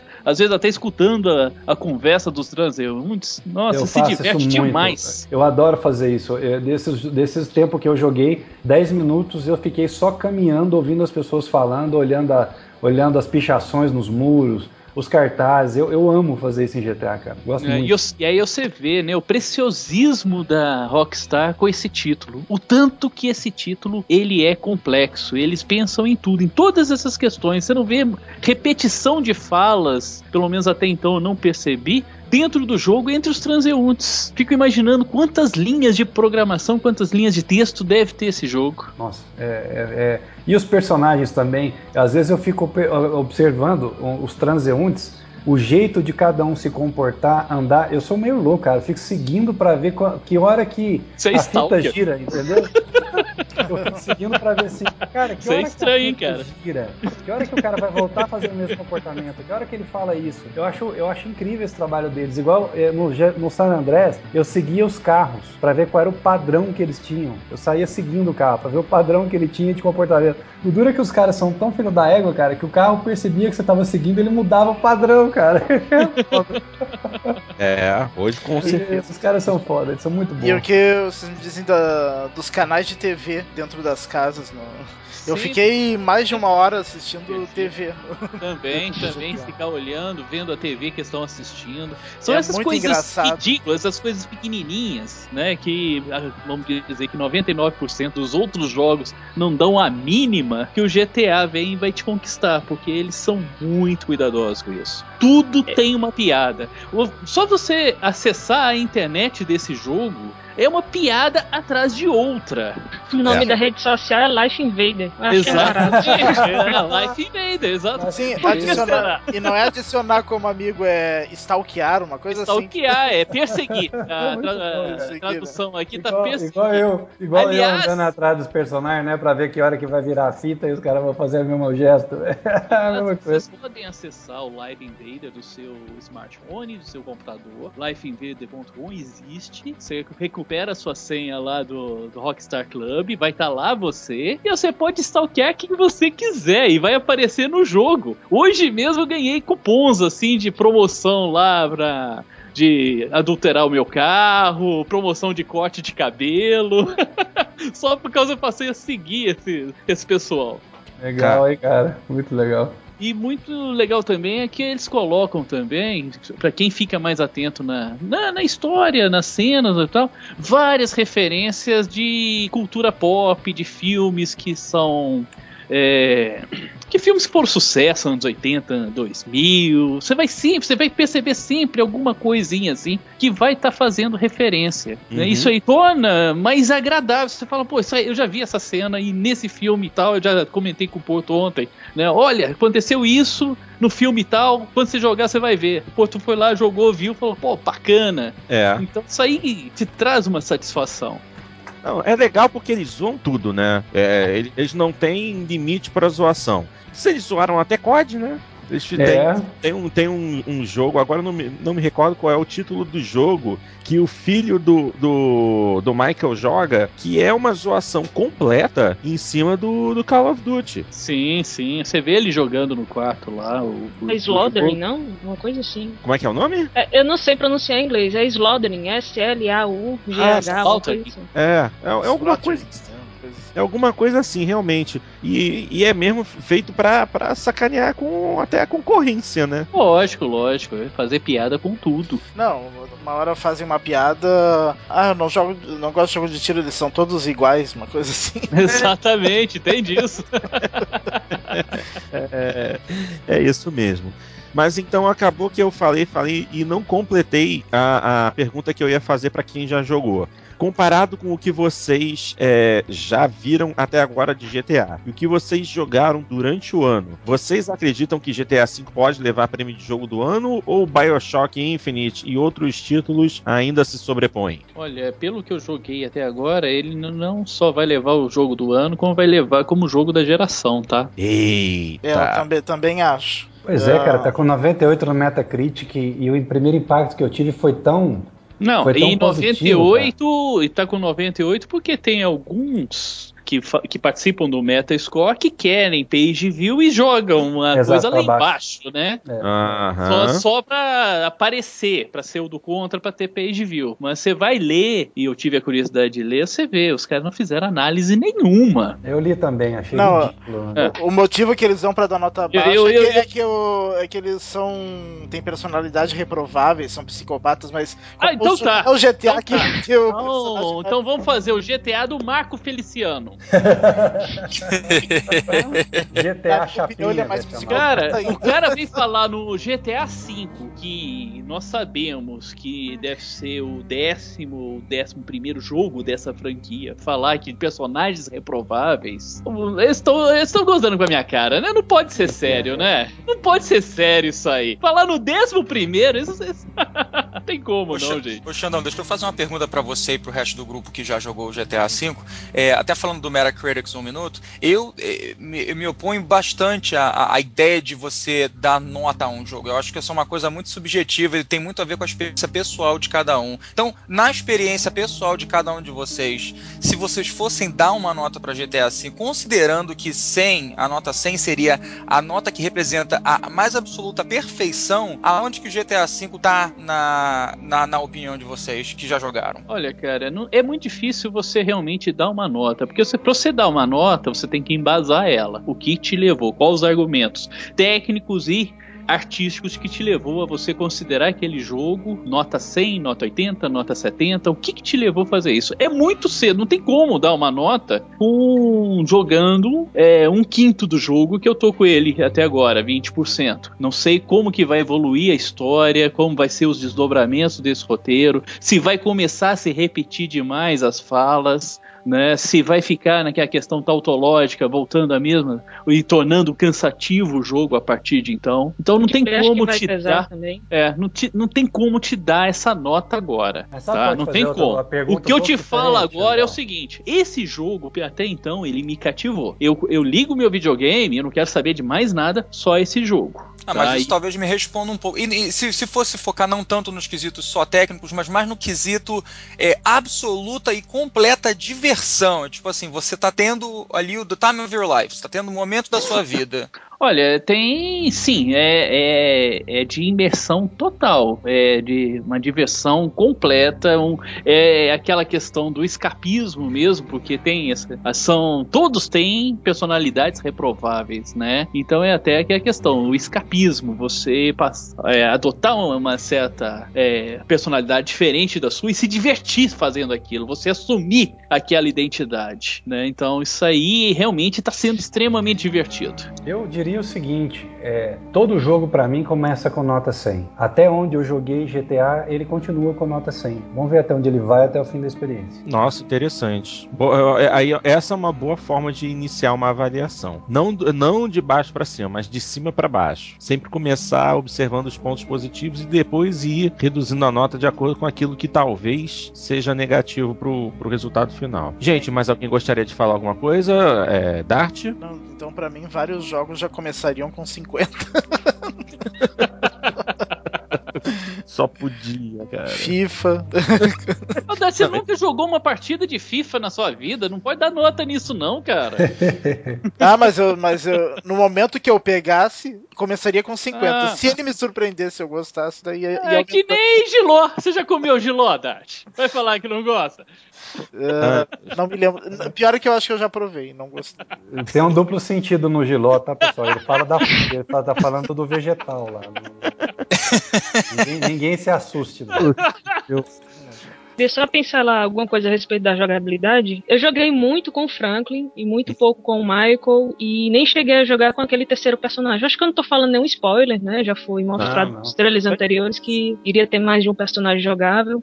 Uhum. E assim, o Michael, o Michael não, o Franklin eu acho bem mais fácil é, dirigir com ele. Eu não peguei esses grandes veículos, né? Lancha, nem nada, mas moto, automóveis, eu achei bem mais fácil. E com o Michael eu vi que o veículo ele derrapava mais. Eu não Mas sei se essa, vocês tiveram mas essa tem explicação, é que, é que eles são especialistas em certas coisas. O, O Franklin, é melhor é melhor. É. É, o Franklin Não. é me- melhor motorista do que o Michael e do que o Trevor. Só que Sim. os outros compensam. O Michael ele vai ser melhor na questão de furtividade e tal, e o Trevor no tiro. Aliás, eh, eu já comecei a jogar com o Trevor. Pra mim, até então, é o personagem melhor trabalhado desse jogo. É porque vocês estavam falando da jogabilidade em relação a- aos dirigíveis, né?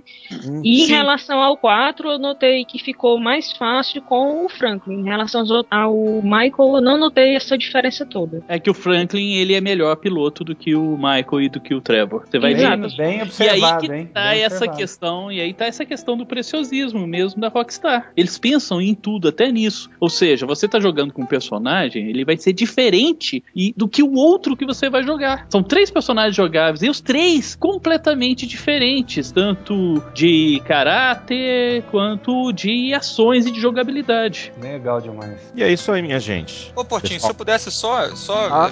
só, só bot- botar uma cerejinha em cima, é, é, sem querer me alongar, é só um- um- um, uma opinião filosófica aqui, um, um- sentimento, porque assim, além de gostar muito de jogar games, eu amo a indústria. E eu acho que é, tem jogo pra todo mundo aqui na, na- na- né, no, no mercado, mas eu acho maneiro que no mar de, de jogos anuais e de franchises repetidas e de, de, de coisas maçantes todo ano, é, que ainda existem em algum, em algum lugar é, experiências como essa que duram seus cinco anos para ser ser feitas que, que tem um período aí de, de é, o GTA mesmo foi adiado e tudo. Eu, eu acho isso é, é uma coisa preciosa e eu não sei se daqui a 10 anos o mercado de games ainda vai permitir que isso aconteça. Eu espero que sim cara porque é, é, isso é um presente para nós gamers assim o, o- são no caso de, em dólar são 60 dólares que para mim tem value de porra 500 dólares cara. É um, é um GTA V, eu acho que até pra quem não é tão fã de, de open world é, é, scenarios assim, como eu, é, é- é altamente recomendável, né, cara? Porque é um presente de um time que você vê, ama, ama o que faz e, e é perfeccionista demais. Então é, é- Tô fazendo merchan aqui do GTA V desnecessário, mas é, é, é foda, cara. Desculpa o palavrão, mas é, é foda. Eu fico muito feliz que ainda exista lugar na- no mercado de games pra esse tipo de paixão ser. É passion, né? Ser transmitida pra nós gamers, cara. E ó, se Deus daqui a um mês eu tô, tô com GTA aí pra gente brincar junto online. É, e, e aconteça o que acontecer, mais uma vez a Rockstar pegou o sarrafo da indústria e colocou mais alto um pouquinho, né?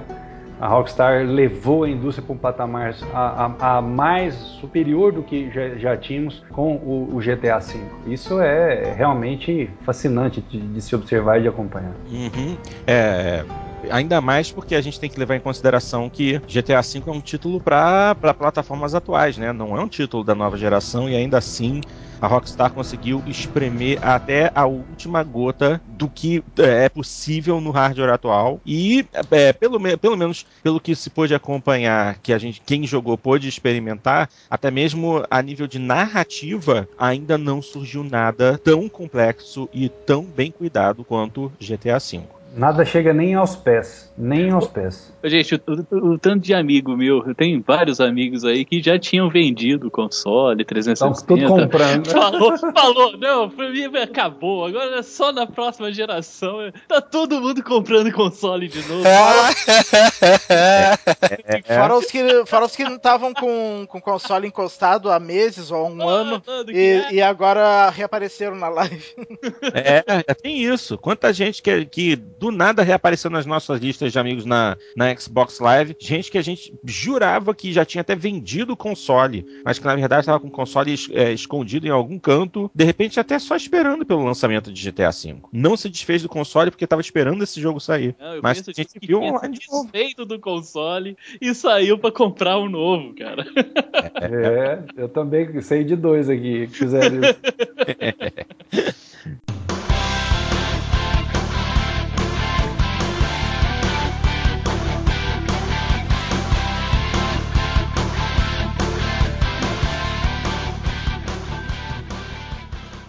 Para encerrar o programa de hoje, claro, a sessão de leitura de e-mails e temos três mensagens para ler na edição de hoje.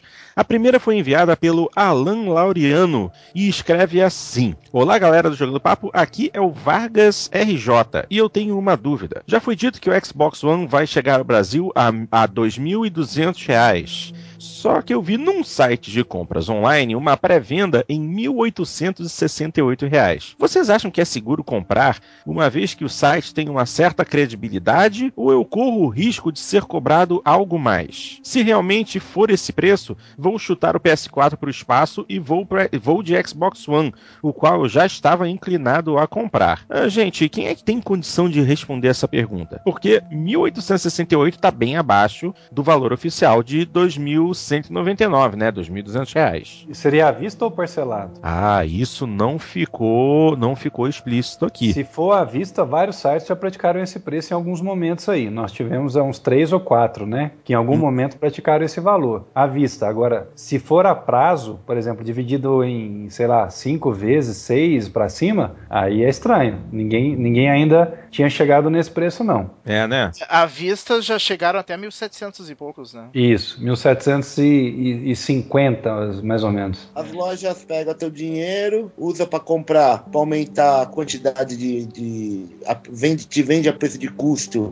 na, na venda casada e, e, e, na hora vai ter mais aparelho para vender, como fala, para vender com preço cheio, né? É, é, ela exato. vai estar tá usando teu dinheiro. Aí faz a é. aplicação, paga, cobre o, o, rombo do, do cheque especial e paga teu, teu dinheiro. Eu prefiro pagar 300 reais mais caro, mas ter a certeza que eu vou estar aparelho na minha mão. É, é, o meu modo de pensar. É, mas aquele negócio assim, é, é, pré-venda, toda pré-venda tem o seu componente de risco, porque na pré-venda, quando você compra, tá lá, né, sempre em letrinhas miúdas que fala para você, olha, se por acaso der algum problema, a gente te dá um troféu joinha e devolve o seu dinheiro, né? Uhum. E, então é um, é um, risco que corre. Mas toda loja, qualquer uma que, que existe, hoje o processo para você saber se vale a pena comprar lá ou não, para console, principalmente o Xbox One, é Primeiro, saiba se essa loja é revendedora da Microsoft. Você pode descobrir isso ligando na própria Microsoft, solicitando a informação. Normalmente, eu, eu acho que ainda é a Office que faz a distribuição no Brasil uh, dos produtos Microsoft. Eles vão te informar se essa loja é ou não distribuidor autorizado.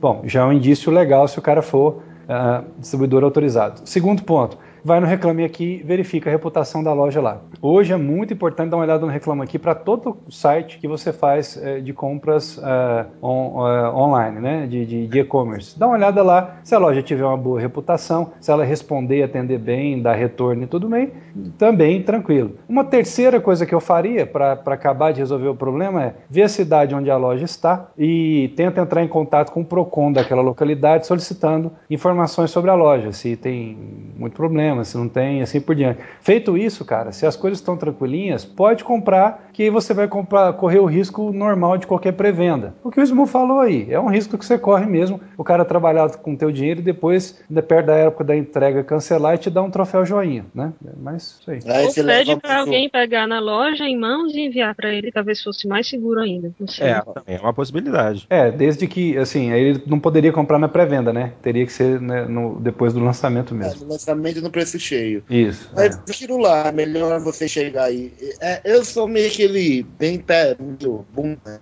Eu não gosto de arriscar muito. Quando eles falam é demais, eu desconfia. É. Eu prefiro chegar de pegar meu, uma nota em cima da outra e chegar na loja lá, ó, tá aqui, de 10%, eu vou pagar em dinheiro. Deu uma fica, o cara não conseguiu comprar o um número de aparelho suficiente e, e, por azar o teu tá, o teu, justamente o teu eles não vão conseguir entregar, no máximo você vai esperar o quê? Um mês, dois meses para receber o, o, estorno do dinheiro, até aí você não vai ter dinheiro para comprar outro aparelho, então eu sou meio, vou no seguro. É, o que eu pretendo fazer, eu vou, eu vou fazer a pré-venda porque eu tô com medo de, de esgotar na pré-venda esses dois consoles, que vão ser muito, muito procurados. E eu, eu, quero reservar, mas vou fazer pré-venda em loja física. Já decidi, provavelmente até semana que vem eu devo fazer. O único problema é que em loja física não tem esse desconto que as lojas online estão dando, né? Mas uh, melhor, é mais, é... mais seguro. Até porque o, o Xbox One vai ser lançado numa sexta-feira. E eu vou. Eu vou querer me atirar de um, de um viaduto se eu fizer pré-venda numa, numa loja online, esperando que, provavelmente, como é numa sexta-feira que vão mandar, vou, vou, receber só na outra semana. E ver todo o fim de semana nos shoppings aqui cheio de, de Xbox One e eu esperando o meu chegar.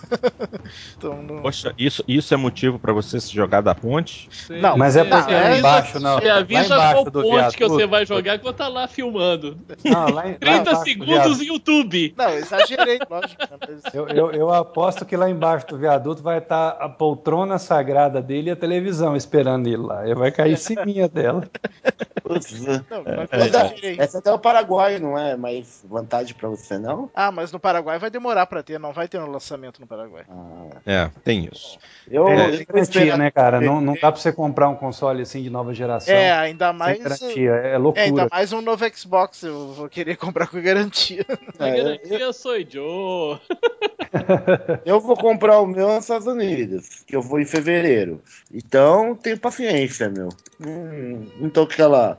Não tô com aquela neura de ter logo. Não tô conseguindo nem jogar os meus que eu tenho aqui. É, eu, eu acho que para quem vai viajar para os Estados Unidos, por exemplo, vale a pena realmente é, comprar lá, mas não no lançamento, né? Esperar um pouquinho, igual você vai fazer aí em fevereiro, quatro meses, já dá para ter uma noção se começa a ter gritaria de defeito, alguma coisa assim, né? Agora, no dia do lançamento, pegar sem garantia, eu não arrisco, cara. É, tem isso também, né? É, tem É. aquela história de que os, os primeiros consoles são praticamente os, os beta, né? Tipo assim, os que vão dar pau, os que vão dar problema. É, toda revisão de placa-mãe você tem a revisão zero, né? Que é essa aí que vem pra rua. Aí é sempre.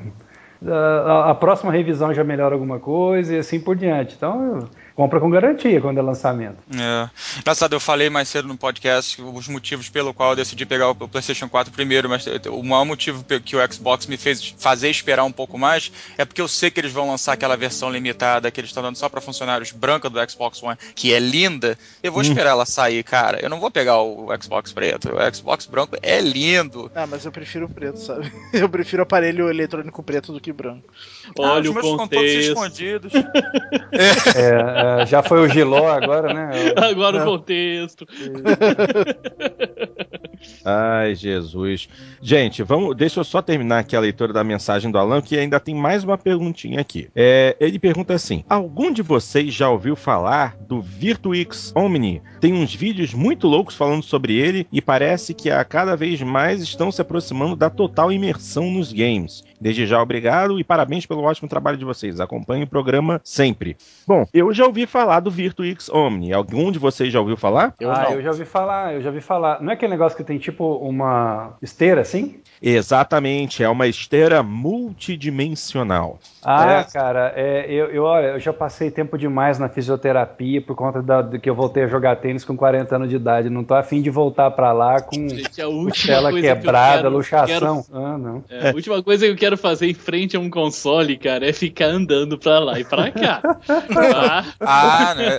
Mas peraí, peraí. Tem uma Numa esteira, aí. tem uma imersão assim, aí. cara. Gente, gente, olha só, pra quem não sabe o que é, a Virtuix Omni, como eu falei, é uma esteira multidimensional. Ela tem uma forma como se fosse um, um- um prato gigante, uma bacia gigante, é, e todo, toda a base dela é feita de um material super liso e uma superfície magnética é, abaixo dela que capta o movimento de um par de tênis especial que, que gera um campo magnético que ela capta. E você tem uma movimentação, um giro completo de 360 graus ao redor do seu próprio eixo do corpo enquanto você caminha. A Virtuix Omni por si só já é uma coisa interessante, mas ela ganhou ainda mais eh, destaque quando surgiram as primeiras demo- demonstrações dela trabalhando em conjunto com o Oculus Rift, aquele sistema de Exatamente.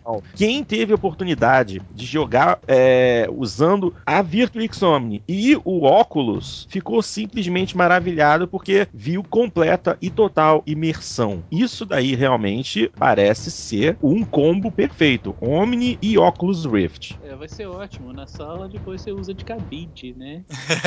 Qualquer outra coisa que você compra pra sua casa, cara pra caramba, usa uma semana e depois você não, não tem mais paciência pra usar.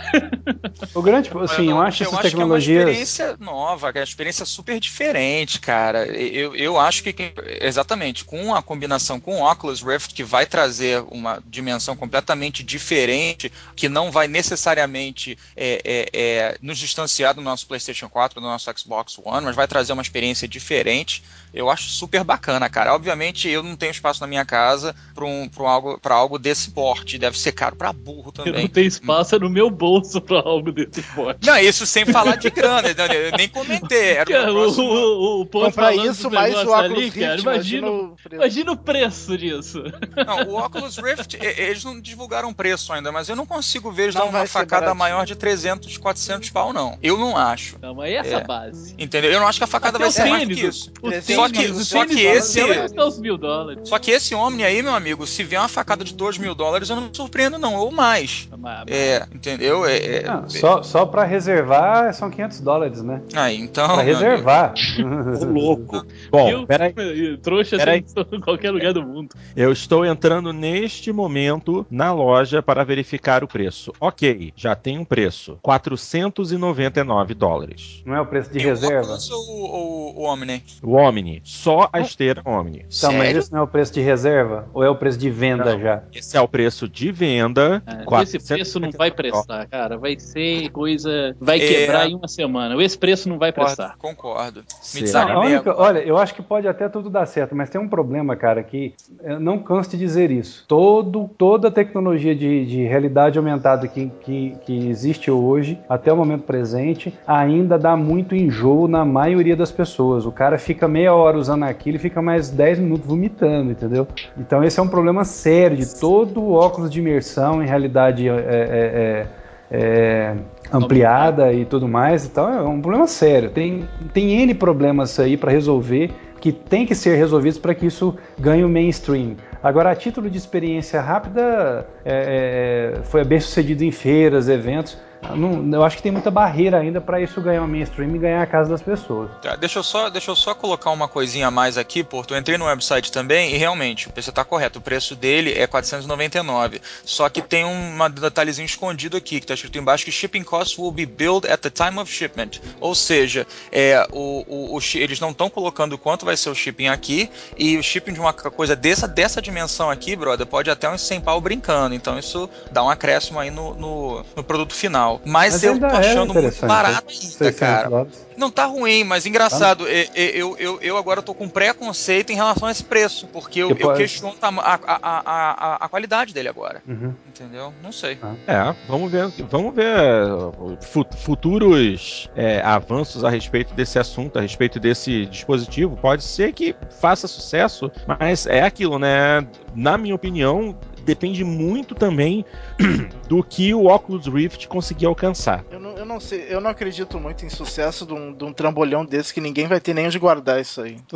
Bom, vamos ver, assim, pela foto que eu tô vendo, ele, ele pode ser é, desmontado, pelo que eu tô vendo aqui, porque se for uma base só flat... Que nem, aquela, que nem aquelas propagandas do, do Polishop. Que- ah, você, você pode desmontar sua, Essa sua esteira. essa né? esteira. Daí a pessoa desmonta nunca mais monta de preguiça. Nunca mais monta É. e, só, e Mas usa pra pendurar da roupa. cama. daí- É, Toda a esteira que eu já vi foi utilizada de cabide depois de três meses de uso.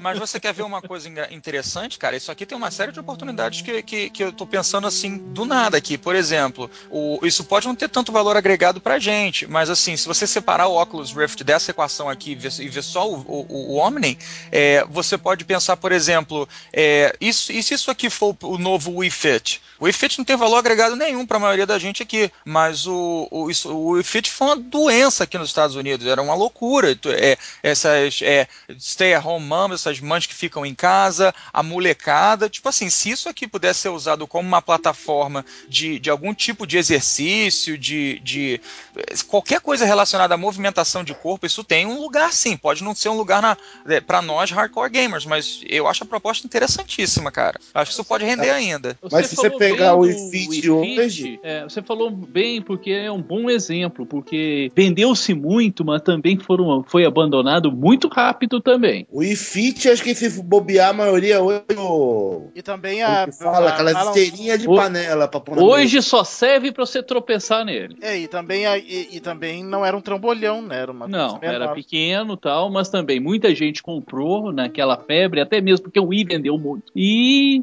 não ficaram um mês usando e logo colocar de lado. Cara, não é esse feedback que eu tenho daqui, não, cara. Talvez se, a coisa foi assim no Brasil, tudo bem, mas aqui, pelo menos, o feedback que eu recebi, e inclusive nessa época eu trabalhava na, na, na Toys R Us, na parte de eletrônicos e tudo, e eu, eu, eu, eu, eu lidava com, com, com é, customers, né, com, com clientes o dia inteiro. E, e, e o Wii Fit, ele ficou esgotado por pelo menos três meses, cara. Sim, Era sim. coisa de chegar e sair, Sim, foi, sim, foi é o início. febre. É o início, quando vendeu tudo. Mas depois você pode ver, as, as vendas caíram vertiginosamente. E o pessoal que já tinha comprado abandonou. Não parou de jogar, até mesmo culpa até da Nintendo que não lançou jogos de qualidade para o acessório. Mas foi colocado de lado. É, mas, mas eu acho que eu não- ele foi colocado de lado não necessariamente pela Você conhece alguém hoje aí? Você conhece alguém hoje que tenha comprado nessa época e que esteja usando até hoje esse, esse Minha Wii esposa, cara. Minha É esposa. sério?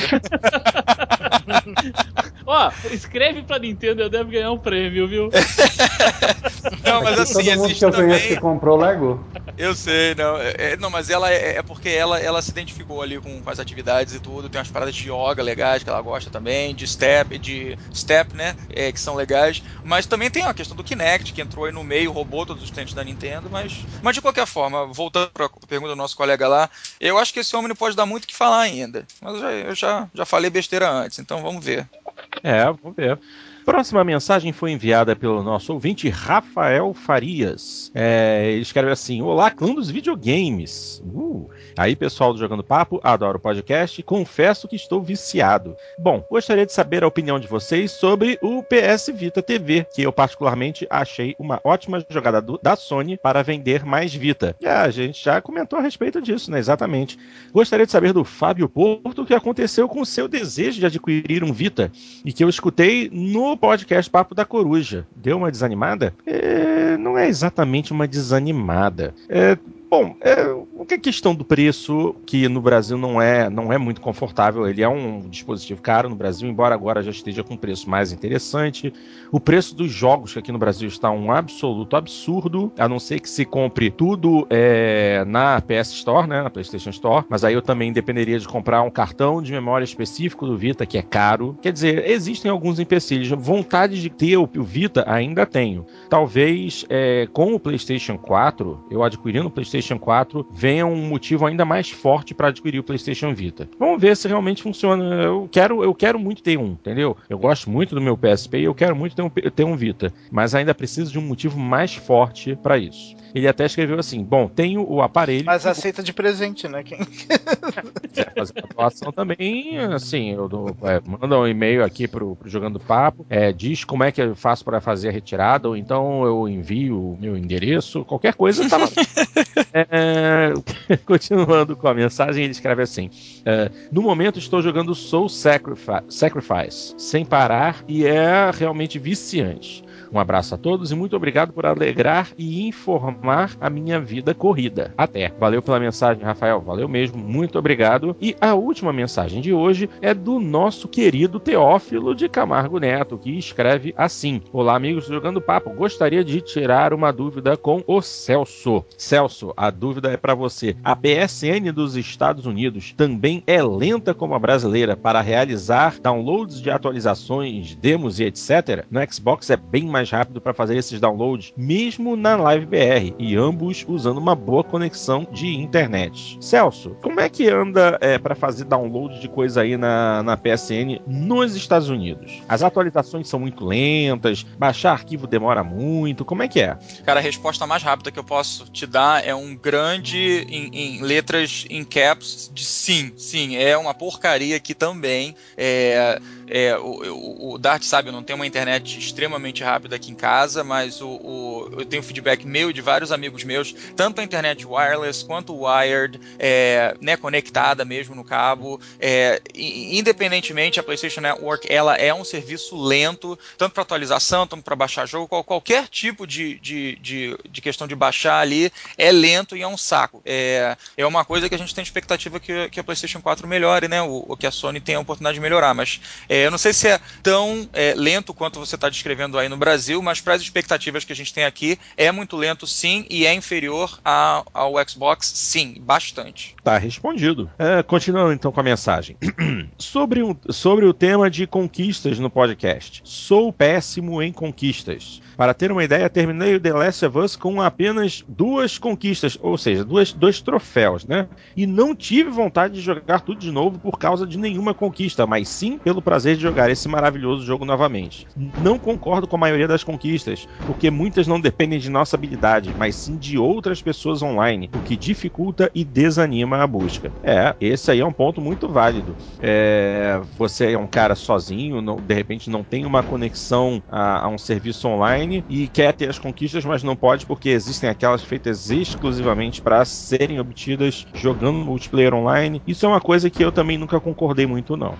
Uh, uma pergunta para os amigos da madrugada: será que vale a pena comprar o GTA V na PSN mais do que na mídia física? Como os mapas do jogo, cenários, fases, etc., são inúmeros e o Blu-ray é lento para loading, estava pensando em comprar na PSN para carregar a partir do HD, que acredito ser mais rápido, evitando um pouco a lentidão. No Xbox já existe a possibilidade de jogar a partir do HD, porque é uma função do aparelho, coisa que a Sony deveria ter feito, pois o DVD é mais mais rápido que o Blu-ray. O problema é que na PSN custa mais caro que numa loja física.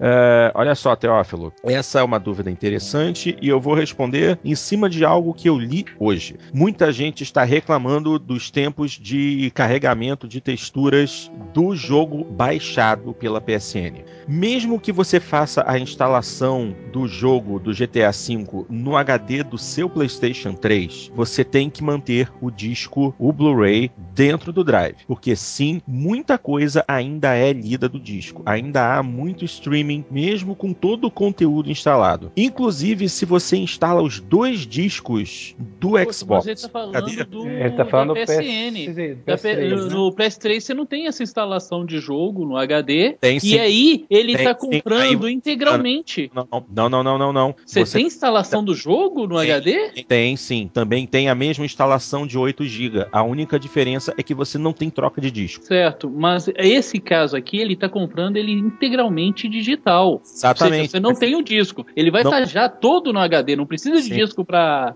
ele. Mas, mas existem problemas com isso. Mas existem problemas com isso. O mesmo problema que acontece no Xbox, se você instalar os dois discos, acontece com o PlayStation na versão digital. O mesmíssimo problema. Ele quer ler dois pontos do HD praticamente ao mesmo tempo. É por isso que no Xbox você tem um disco play e um disco de instalação. Você instala uma grande quantidade de dados dados. Só que aí, em determinado momento do jogo, você está lendo um, um, um, pacote de dados no HD e, ao mesmo tempo, um pacote de dados no disco, no DVD do jogo. Se você compra, se você instala o, o, os dois discos no Xbox, esse mesmo problema começa a acontecer, porque ele quer ler dois arquivos ao mesmo tempo em duas sessões diferentes do disco e ele não tem tempo. E isso, às vezes, pode é, ocasionar atraso na leitura das texturas, pop-up na imagem. Isso tem acontecido. Ac acontece no Xbox se você fizer a instalação dos dois discos e tem acontecido na versão online, na versão baixada online do GTA V do PlayStation 3. Tem acontecido sim,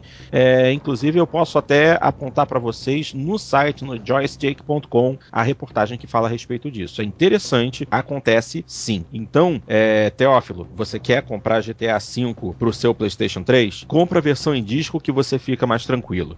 É mais barato, né? Aparentemente. E você está dizendo que na PSN é mais caro que na loja física, então compra o disco. Compra o disco, faz a instalação e curte o jogo dessa forma para não ter problema, tá bom? Uh, e, e, é só isso. Ele, ele, termina a mensagem. Obrigado a todos e uma boa noite. É, bom, Teófilo, valeu mesmo pela mensagem. Espero que as nossas respostas tenham sanado suas dúvidas. E é praticamente isso, né, gente? Não é? É isso aí. Mais alguém gostaria de falar alguma coisa antes de, de eu fazer o encerramento oficial? Vamos pra live, gente.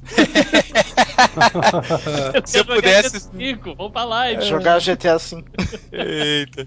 Se eu pudesse só colocar um, um- um plugin aqui no final, gente, é o seguinte: o- uma experiência que eu tô, tô tendo nas últimas, nas últimas gravações bem bacana é que o, o Jogando Papo, né? Ele é postado no jogandopapo.com.br e ele é postado também, obviamente, no PXB, onde tem uma comunidade super bacana. E, e o que eu tô fazendo agora com frequência é logo que o podcast é postado, a primeira semana eu tô indo lá todo dia, às vezes até duas vezes no mesmo dia, e tô tentando interagir com a galera de lá, porque, né, a verdade é que é, hoje é sexta-feira, no- normalmente a gente está gravando sempre de madrugada, e, né, a gente está cansado, às vezes a gente esquece alguma coisa, a gente dá uma canelada, ou o, o- nosso ouvinte tem uma visão diferente do que a gente falou, e para mim está sendo muito valioso poder trocar essas informações, talvez a- a- as coisas que eu falo, às vezes no, no, no- no dia seguinte eu penso melhor, de repente eu não, eu não me expressei tão bem, e o, ouvinte tem uma opinião mais interessante do que a minha, me faz refletir. Então está sendo uma experiência bem bacana. Então eu queria convidar os, os, os- a galera do PXB para participar um pouco mais dessa interação comigo e com os membros que quiserem participar também. Na semana, na semana retrasada, por exemplo, tive uma conversa super legal com o Hells, o nome dele é Hells TT, e, e ele colocou a posição dele sobre o, o dia de lançamento do Xbox One, que eu estava muito confuso, eu continuo um pouco confuso, e ele deu as opiniões dele, achei que foram super bacanas. É, também conversei com o Paul Gamer também, sobre uma série de coisas interessantes, conversei anteontem com a Archer. Então, assim, é, é um espaço bacana, é um espaço que, que tá lá pra gente, e eu queria convidar os ouvintes que, que quiserem estender, continuar essa conversa de hoje à noite, pra semana aí, e, e- e- e também fazer alguma coisa off-topic, pra gente poder conversar mais, interagir e, e aproveitar o espaço que a gente tem. Só um convite pra galera aí que quiser trocar mais ideia. Só isso. É isso aí, não tem muito mais que ser falado. Ah, sim, tem o que ser falado. Além de poder visitar e comentar a respeito do podcast no, no PXB, pxb.net.br, a maior comunidade brasileira de Xbox. Acompanhe também nossas atualizações no nosso site, o jogandopapo.com.br. Não deixe de mandar sua mensagem de e-mail para jogandopapo, arroba jogandopapo.com.br e também acompanhe os nossos parceiros. Claro, o Pixel DJ do nosso querido Thiago, Zero Cool. Vocês podem acessar no YouTube, youtube.com.br pxldj Pixel DJ e também os nossos queridos amigos da Torre dos Gurus, um podcast também muito animado a respeito de todos os assuntos que a galera que curte e aprova. Vão lá no torredosgurus.com.br. Esqueci alguma coisa? Acho que não. Aparente- aparentemente não. Então é isso, minha gente. Mais uma vez, eu agradeço imensamente em nome de toda a equipe. Agradeço também a presença da Jana. Por favor, você agora é da equipe. Você faça o favor de aparecer o máximo que puder nas gravações. É, agora tem responsabilidade nova. Quem dera. Ai, que responsabilidade. Essa Acho que responsabilidade muita é boa, gente. né? É, acho que muita gente queria ter essa responsabilidade, viu? Mas é uma honra estar aqui com vocês. É, e queremos você sempre aqui, sempre que possível, tá bom? É, agradecer também a presença de todos os queridos amigos que estão sempre por aqui é, e desejar a todos vocês um grande abraço e até a edição número 27 daqui a duas semanas. Valeu, minha gente, fomos!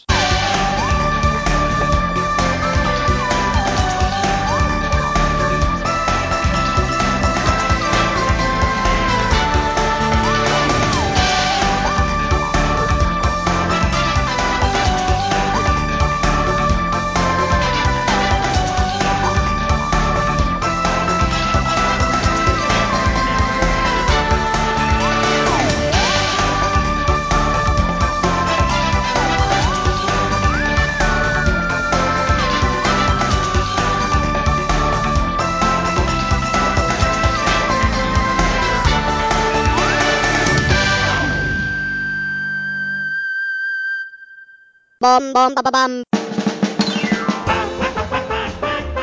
Aquela- e aquela que eu mandei do, do- da música do Jesus humilha Satanás lá. Vocês escutaram aquilo não? Essa eu não A vi. Jana, a Jana acho que não viu, o Smu também não sei. O Smu viu. Essa é o seguinte, o cara diz que o cara. É uma piada, o cara liga na rádio, chega pro cara da rádio e fala assim, ô moço, toca pra mim aqui a música do Jesus humilha o Satanás. O cara fala, ô bicho, mas que música é essa do Jesus humilha o Satanás? Ele fala, é aquela. Jesus humilha o Satanás. Ah, yeah. Ah, yeah.